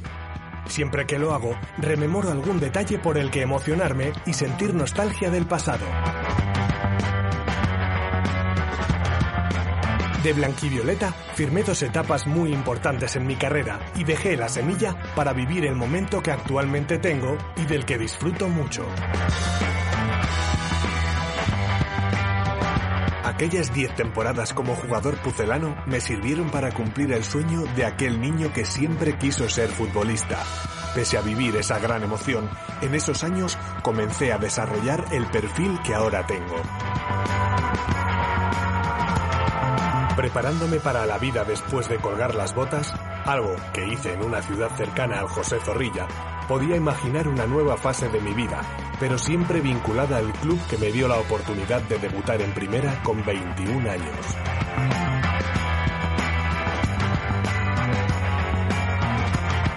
Con todo, Ahora me siento muy orgulloso ayudando a los jugadores del Real Valladolid y a la vez contándoles algunas de las historias que viví en los casi 300 partidos que fui futbolista blanquivioleta.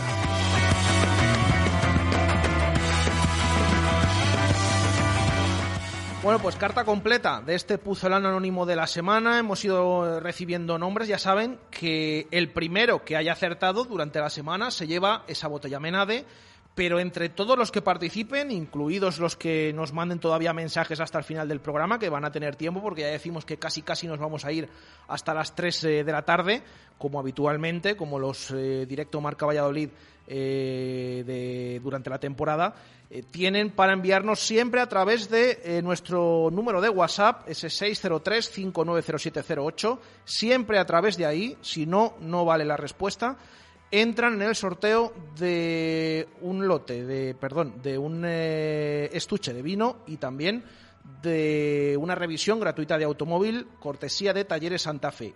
Ya lo decimos, el que haya acertado más rápido durante la semana, botella Menade, el resto, sorteo entre todos los oyentes que nos han enviado su candidato a Pucelano Anónimo. Dos y 26 minutos de la tarde, vamos ya con goles y gestas.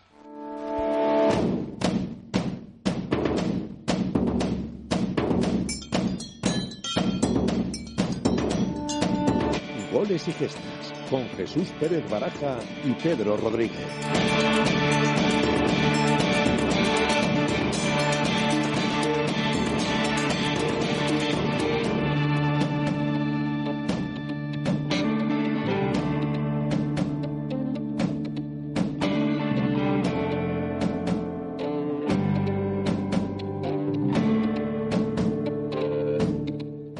Siempre, es verdad que ayer no tuvimos programa. Habitualmente la sección de goles y gestas eh, la tenemos los jueves. Ayer fue el día de Castilla y León, el día de la comunidad, ese 23 de abril.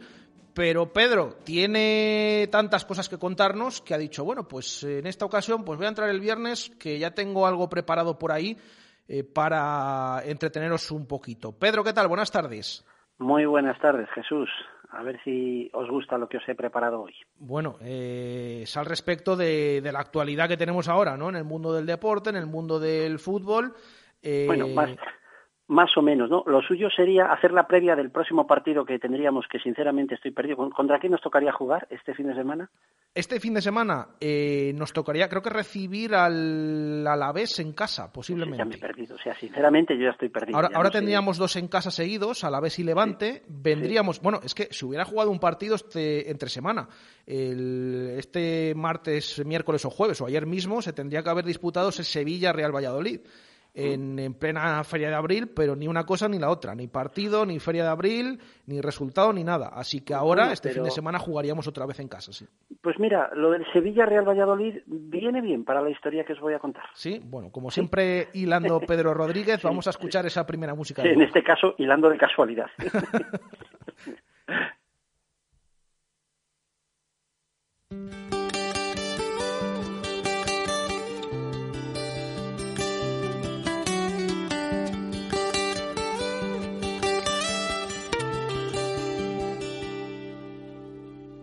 quedan más que tú, no quedo más que yo en este extraño salón. Sin nadie que nos diga dónde, cómo y cuándo nos besamos. Tenía ganas ya de pasar junto a ti unos minutos soñando.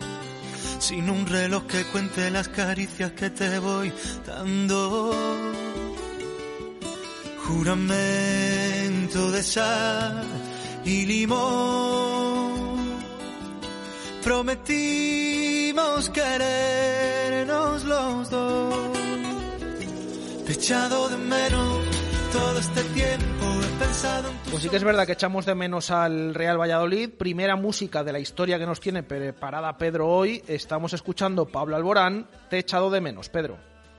Ay, Jesús, cómo, cómo, cómo echamos de menos tantas, tantas cosas. Y por ejemplo, yo qué sé, tomar ese café mientras miras qué pinta tiene la tortilla del bar y estás dudando si la pides o no, cambiar cromos con los niños en la Plaza España, zafarse del aire en una calle de Parque Sol, olor a pino, el olor a pino en el Pinar de Antequera, pasear por el pasaje Gutiérrez, pasar por el túnel de las Delicias, cobijarte de la lluvia bajo los soportales de la Plaza Mayor, ver el río desde el puente, ir a buscar a los niños al cole, salir a echar la quiniela donde has puesto que va a ganar el Pucela como siempre, porque claro, primero está el corazón y luego está el dinero.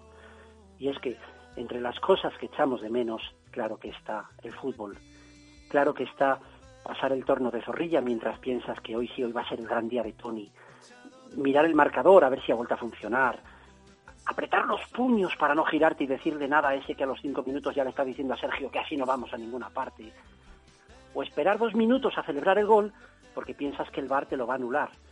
¿Cuánto echamos de menos el fútbol? ¿Cuánto echamos de menos la liga?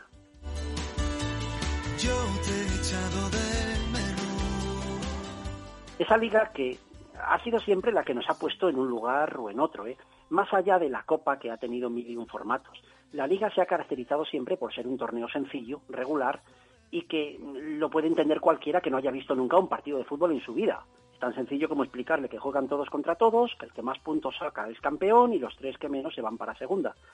Mm, visto así parece sencillo, ¿verdad? Bueno, pues este aquí que, aun tratándose del deporte rey en el mundo, no en todos los países piensan así ni tienen esta misma sencillez en sus ligas.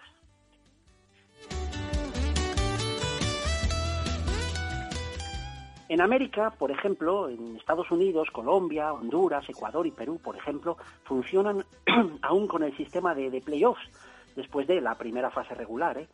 Y en algunos países como Colombia, por ejemplo, el sistema de descenso es algo muy complicado, ¿eh? donde se hace un baremo de los puntos sacados en los partidos de los tres últimos años. ¿eh? Por cierto, en Colombia ahora quieren cambiar otra vez de nuevo el formato, por lo visto. Otros países como Brasil, que antes había que coger una guía para entender el formato de allí, o Argentina, que durante muchos años se disputaba una doble liga con dos campeones que se llamaban de apertura o de clausura, han cambiado ya sus formatos al clásico de torneo regular.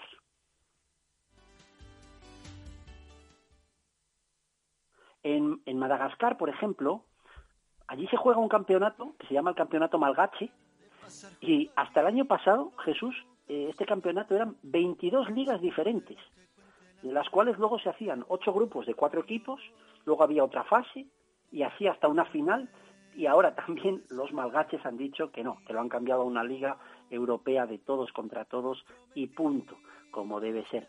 Bueno, y en Europa, pues en Europa hay también quien busca su rareza, como los belgas.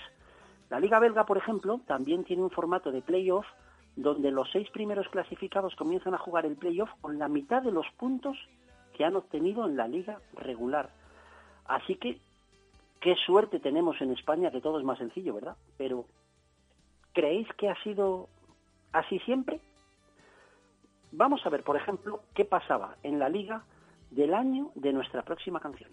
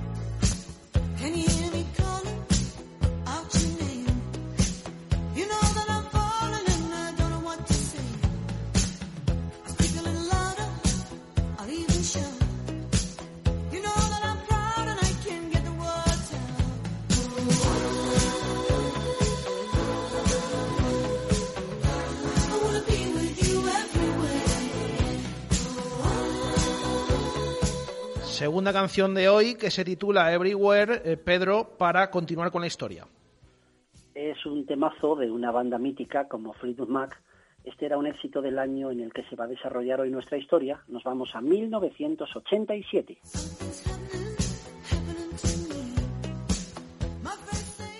Es 4 de abril de 1987 y se va a jugar la última jornada de liga en la primera división, que la conformaban por entonces 18 equipos. Después la jornada 34. La emoción es máxima porque el Barcelona y Madrid van separados por dos puntos y se juegan el título. El Madrid empata en el campo del Español y es primero a un punto del Barcelona. Por debajo, Racing, Sabadell y Cádiz ocupan los tres últimos puestos. ¿Y el Pucela? ¿Qué es del Pucela?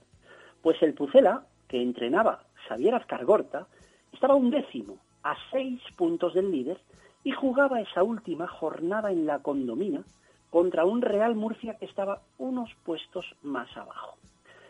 Dicho así, si el Pucela estaba a seis del descenso y era la última jornada, ¿cómo es posible que os diga ahora que el partido era importantísimo porque el Real Valladolid se estaba jugando el descenso? ¿Será que no me he tomado la pastilla o es que hay algo que todavía no hemos contado en esta historia?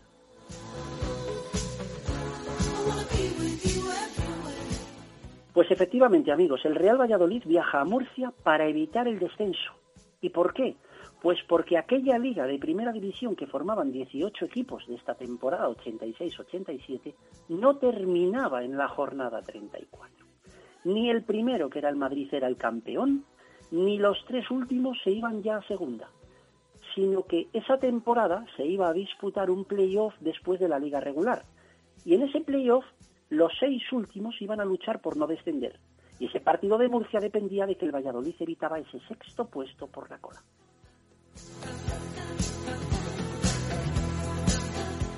A la vieja condomina salieron aquella tarde Fenoy, Torrecilla, Hierro, Moreno y Juan Carlos, Jorge, Eusebio, Moré y Minguela, y en punta Moya y Víctor. No Víctor Fernández, porque estamos en 1987, sino Víctor Porras. Y en aquel Real Murcia jugaban un montón de jugadores que fueron o que luego serían míticos del fútbol español, ¿eh? como por ejemplo Carlos, que fue historia del Oviedo, o como lo fue del Atlético de Madrid el delantero Manolo, otro que hizo historia también en el fútbol español como Tendillo, otro que lo fue del Barcelona como Tente Sánchez, y bueno, para redondear esta cantidad de mitos que había en ese once del Murcia, que parecía un álbum de la historia de la liga, había otro que era historia del Real Valladolid, Jesús, te pillo, a ver si te pillo. ¿Sabes quién era? Pues eh, ahora no tengo ni idea. A ver, cuéntame. Pepe Pérez ah.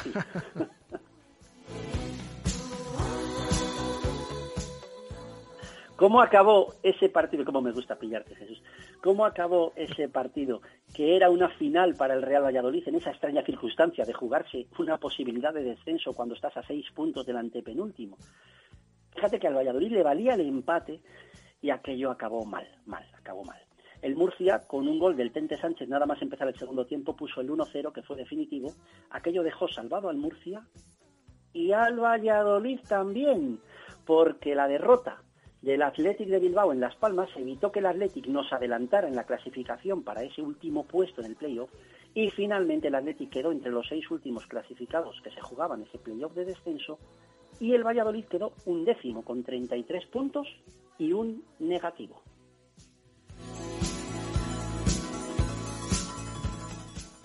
Y os digo lo del negativo porque, además de los puntos, durante muchas décadas en la Liga Española los equipos tenían positivos y negativos. Esta era otra de las grandes rarezas futbolísticas españolas. De tal manera que si empatabas fuera te daban un positivo, si ganabas fuera te daban dos positivos. Y el equipo que perdía en casa le daban dos negativos y si empatabas en casa un negativo. Eh, pero mm, por este motivo, en las clasificaciones de antes, pues los equipos, por ejemplo, tenían 30 puntos y 10 positivos, o por ejemplo este Valladolid que tenía 33 puntos y un negativo.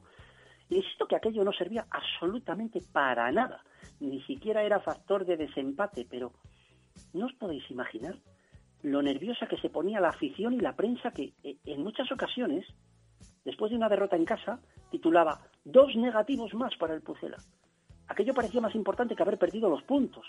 Y, no era, como os digo, más que otra de las rarezas de la época, como lo fue esta liga, en la que los seis primeros se jugaban el playoff por el título y las plazas europeas, los seis últimos se jugaban el descenso y el Valladolid quedó en el playoff de los seis del medio que ¿para qué servía este playoff del medio? esto lo vamos a desvelar en nuestro siguiente capítulo y esto se merece otra canción que sonaba en 1987.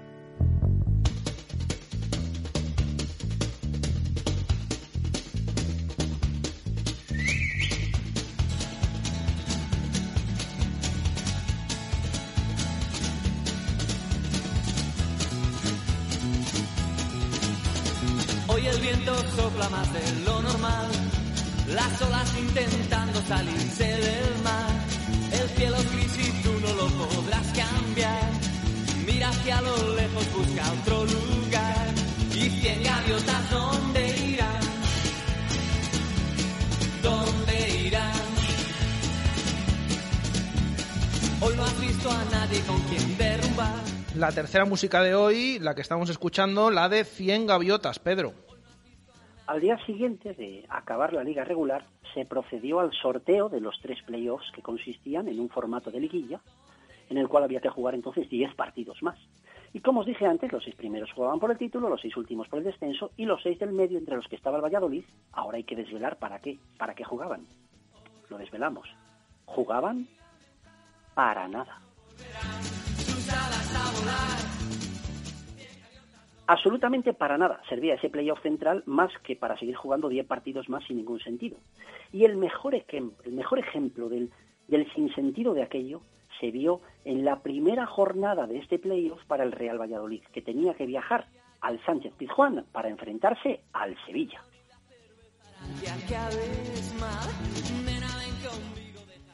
Aquel Sevilla le entrenaba un escocés que se llamaba Jock Wallace y pese a no ser de las mejores plantillas de un histórico como el Sevilla, pues había míticos como Manolo Jiménez, Álvarez, Serna, Francisco, eh, Rafa Paz, estaba Cholo, Ramón, Zambrano, tenían muy buenos jugadores aquel Sevilla. ¿eh? Y una hora antes del comienzo del partido, Azcar cortaba el once inicial. Y nada más que era el once inicial, ese once es noticia en toda la España futbolística. Todas las emisoras, todas conectan con Sevilla. ¿Qué está pasando? Está pasando que la noticia es que en el once inicial del Pucela hay dos porteros. Sí, amigos, sí, el mejor ejemplo de que aquel playoff no servía para nada es que el Pucela se presentó en el Pizjuán con los dos porteros en el once inicial. Pues además de Fenoy como portero, Azcargorta decidió alinear al portero suplente Oscar Witt como uno de los centrales.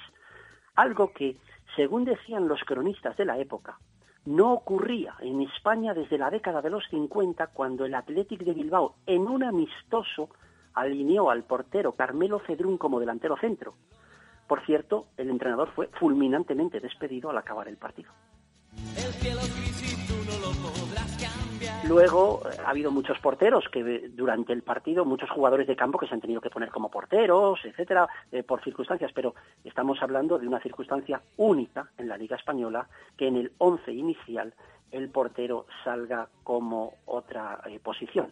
Entonces, de esta manera, aquella alineación del Real Valladolid, aquella histórica alineación, la formaron Fenoy como portero, Torrecilla, el portero suplente Oscar Ruiz, Sánchez Valles y Martín Saez en defensa, Jorge Alonso, Moré, Minguera y Eusebio en el centro del campo, Peña y Gaby Moya en ataque. ¿Y qué pasó? Lo contamos ahora.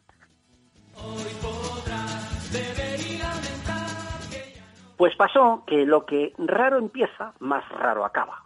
Y os diré que con aquel inédito once, el Real Valladolid bordó el fútbol y dio un repaso en toda regla al Sevilla, al que terminamos venciendo por 1 a 2 con los dos goles del malogrado y recordado Manolo Peña.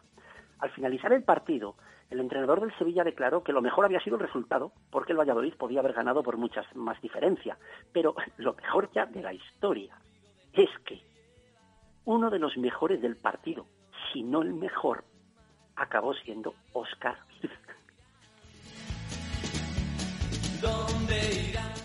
Oscar Virz era un portero chileno que había traído esa temporada a Vicente Cantatore porque fue Cantatore el que empezó como entrenador esa temporada.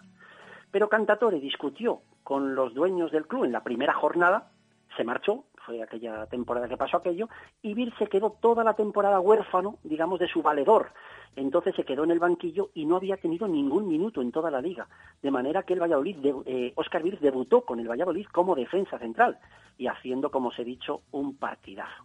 Es verdad que el Valladolid aquella mañana tenía varias bajas en la defensa, como la del malogrado Enrique Moreno, pero ojo, estaban jugadores como Fano o como Lemos, que podían haber actuado en el centro de la defensa, y sin embargo Azcar Gorta prefirió alinear al portero suplente de central. Luego se descubrió que Oscar Wirth ya había jugado en el Cobreola chileno de volante defensivo, y Azcar Gorta dijo después que ya había meditado esta posibilidad meses antes durante la propia liga regular porque le veía completamente capacitado para el puesto. De esta manera, Oscar Vir se convirtió en el primer portero de la historia del club que no ha debutado de portero. Y en las jornadas siguientes, Wirth volvió al banquillo y su debut real como portero en el club fue, curiosamente, también el último partido de Azcargorta en el Valladolid. En pleno desarrollo de este playoff, donde acabó dimitiendo el entrenador porque se molestó porque ya se había contactado con Cantatore para su regreso. Por cierto, no me voy a despedir sin deciros cómo acabó aquella liga. Pues acabó que el Madrid quedó campeón igual que lo hubiera sido en la liga regular. Santander y Cádiz descendieron a segunda igual que también lo hubieran hecho en la liga. Y la única variación fue el tercer puesto de descenso, que en el playoff eh, evitó el Sabadell y al final fue para el Osasuna, el que se fue a segunda. Y el Pucela, pues el Pucela ganó un puesto de ser un décimo en la liga regular, acabó siendo finalmente décimo para el recuerdo de la liga más extraña del fútbol hasta ahora. Vamos con la despedida.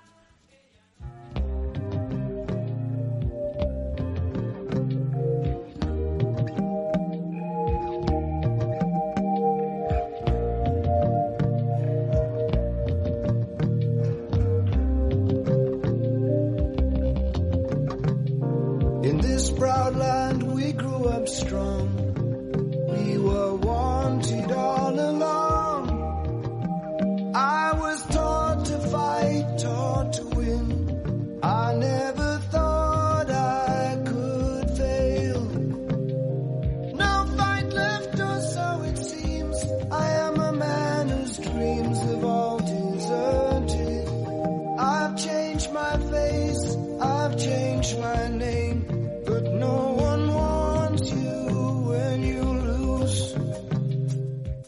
Música de hoy que tiene por título Don't Give Up, eh, Pedro, para despedir esta historia de hoy de goles y gestas.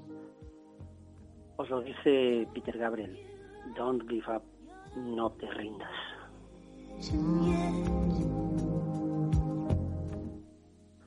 Hemos empezado el programa de hoy recordando la cantidad de cosas que echamos de menos. ¿eh? todas esas cosas algún día las recuperaremos, pero a los que nunca dejaremos de echar de menos son a todos los que los que no están, todos los que nos están dejando por esta terrible pandemia, como también echaremos de menos a José Manuel Martín, gran aficionado al Real Valladolid que esta semana falleció en un accidente de tráfico y que ha sido enterrado ayer con su camiseta blanquivioleta y con su bandera del Pucela. Descanse en paz, José Manuel Martín. Él va nuestro programa de hoy y un abrazo a su sobrino Jorge que iba a Zorrilla con él y al resto de su familia.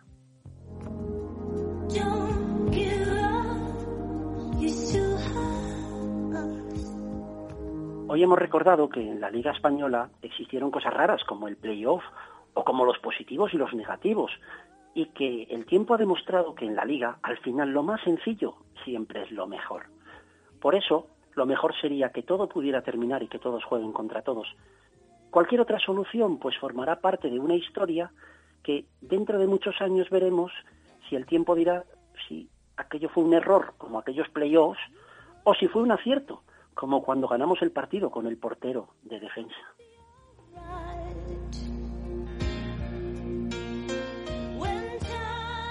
Yo solo pido coherencia y que lo que se decida sea igual para todos. Y que si no se acaba la liga y Zaragoza y Cádiz deben de subir a primera, pues también lo debe de hacer a la máxima categoría el Carramimbre Ciudad de Valladolid. Porque si el problema es el mismo para todos los deportes, la solución también ha de ser la misma. Y si estáis deseando olvidaros de todas estas rarezas que os he contado hoy y volver a la normalidad, pues lo normal es que yo esté de aquí de nuevo la próxima semana contando más cosas de la historia del fútbol vallisoletano. Cuidaros mucho ¿eh? y mucha salud para todos. Adiós. Pues fantástico, Pedro, como siempre, recordándonos la historia del Real Valladolid. Son las 2 y 49 minutos de la tarde, nos quedan todavía cosas, vamos a hacer la última pausa y enseguida conocemos la identidad del pucelano anónimo y viajamos un poquito por la provincia antes de cerrar nuestro programa. Directo Marca Valladolid. Jesús Pérez Baraja. Desde Abenet IT les pedimos que se queden en casa por su bien y por el de todos. Nosotros seguimos trabajando a disposición de nuestros clientes para poder garantizar la continuidad del servicio y la operativa de las organizaciones y ayudar a las empresas y organismos en estas épocas difíciles a mantener la productividad y el servicio a los clientes y ciudadanos en general. Avenet IT garantiza la conectividad de todo tipo de usuarios y organismos, así como de trabajadores, clientes y proveedores de empresas. Avenet IT. Contacta con nosotros en preventa@avenetit O en el 983-660-720. Avenet IT, siempre conectando su empresa. Hola, soy Jaime Alonso, jefe de ventas de Renault Basa y Arroyo. En estos días difíciles queremos trasladar un mensaje de ánimo para todos. Volveremos a las calles, volveremos a las carreteras. Y os recordamos que seguimos atendiendo online en www.basa.es y nuestro servicio de emergencia en taller está operativo en el 983 45 75 20. Directo Marca Valladolid. Jesús Pérez Baraja.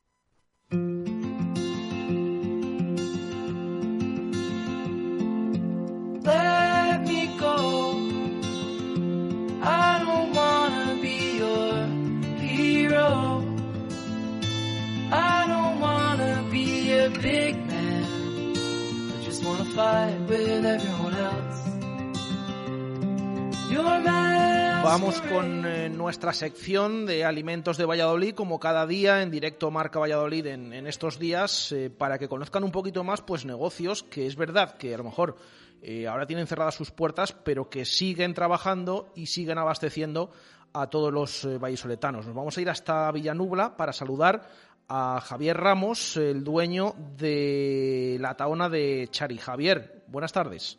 Hola, buenas tardes, ¿qué tal estáis todos? Bueno, nosotros bien, ¿vosotros cómo lleváis estos días?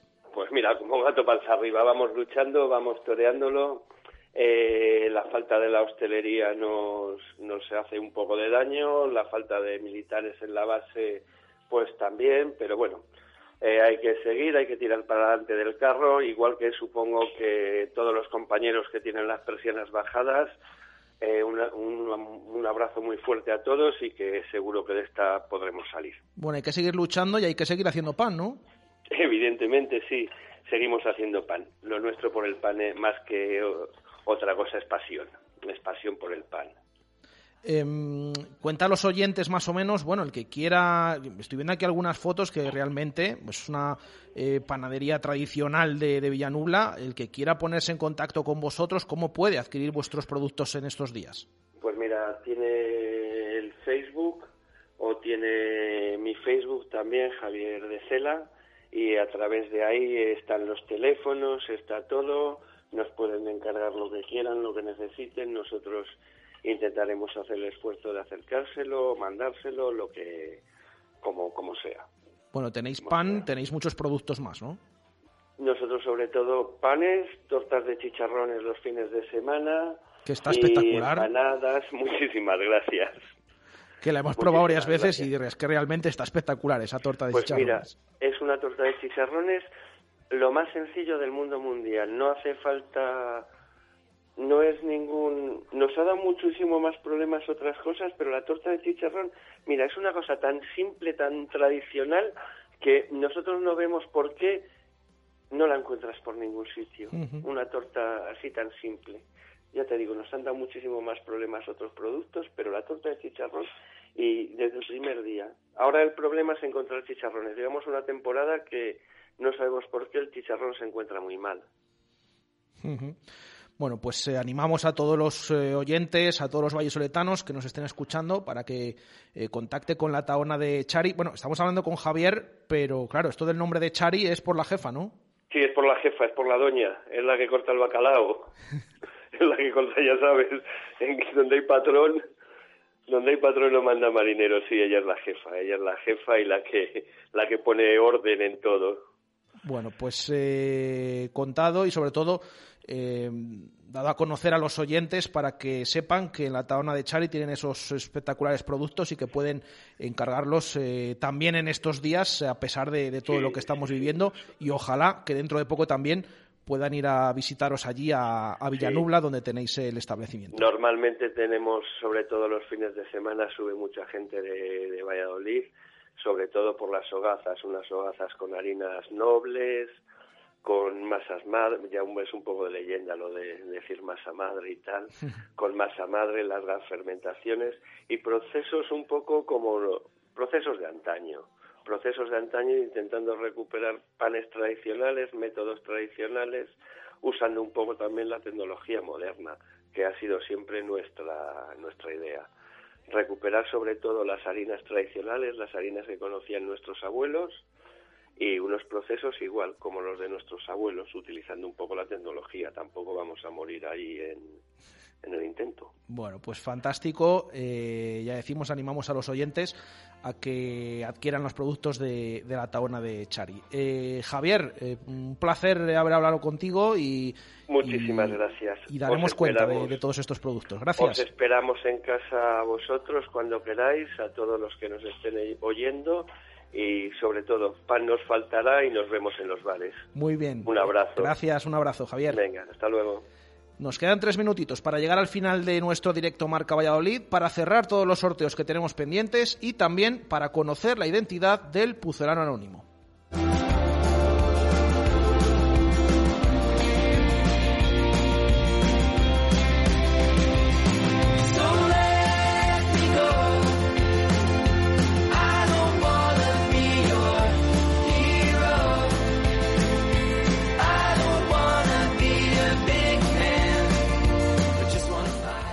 Pucelano Anónimo, que vamos a ver quién es. Ángel Velasco, buenas tardes. ¿Qué tal, Jesús? ¿Cómo estás? Eh, cuéntanos, ¿quién se escondía entre en esas pistas, en esas cinco pistas de la carta de esta semana? Era, yo creo que Esta vez lo, lo, puse fácil, hablando de dos etapas, hablando de diez temporadas, hablando de un vínculo actual, de un vínculo pasado. Yo creo que todo el mundo, eh, más pronto que, que, tarde, habrá dado con Alberto López Moreno, exjugador, exdelantero del Real Valladolid y actual integrante de los servicios médicos del club. Bueno, casi casi que más tarde sí que es verdad que el lunes hubo un acertante, pero al resto de oyentes ha ido diciendo otros nombres hasta que ha dado ya estos últimos días con Alberto López Moreno. el oyente que acertó el lunes fue David Villalobos, el único que acertó el lunes. Así que para él esa botella Menade y el sorteo entre todos los restantes eh, se lleva revisión de automóvil y eh, estuche de vino Alfredo Miguel, que mandó su mensaje el miércoles, eh, cortesía de Talleres Santa Fe. Así que repasado, Alberto López Moreno, ese puzolano anónimo. Gracias Ángel, hasta la semana que viene. Un abrazo Jesús. Y lo vamos a dejar aquí leyendo a los oyentes rápidamente esas opiniones al respecto eh, de que la vuelta del fútbol y esto de la puerta cerrada, nos dice Javier Cernuda, eh, no solo lo entiendo, sino que además lo apoyo, como habéis comentado, no solo afecta al tema deportivo, sino también a otras eh, personas que depende su economía del fútbol. Eh, nos dice David Villalobos, bien los partidos que queden se jueguen a puerta cerrada y ya la próxima temporada consensuar ambas partes si se juega con público o no. José Luis Peñas, llevo diciéndolo hace tiempo, se debe suspender la liga. también era la opinión de este oyente y nos pasamos también por los mensajes de Twitter al respecto de esta pregunta que hacemos hoy de las puertas cerradas y bueno, de que hasta 2021 todo hace indicar que no se va a volver eh, a poder jugar con público. Nos dice Swansea, preferiría con público, pero hasta 2021 me parece mucho. Pepe Espinilla preferiría esperar a 2021. Manu Suárez, yo prefiero con público en 2021. Fanático, el fútbol sin afición no tiene sentido. Hugo González, ver un partido por televisión sin público no tiene emoción. Jovi es un negocio que vive de las televisiones. Alberto, eh, lo mejor sería esperar a 2021. Sabri reanudaría el fútbol a puerta cerrada. Y Fernando González, hay que terminar la temporada como sea.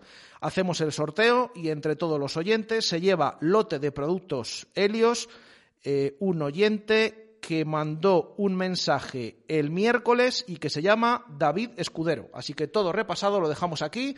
Les dejamos con eh, la programación de Radio Marca en este viernes a nivel nacional. Volvemos el lunes, una y cinco de la tarde en directo, Marca Valladolid. Un saludo, gracias. Adiós.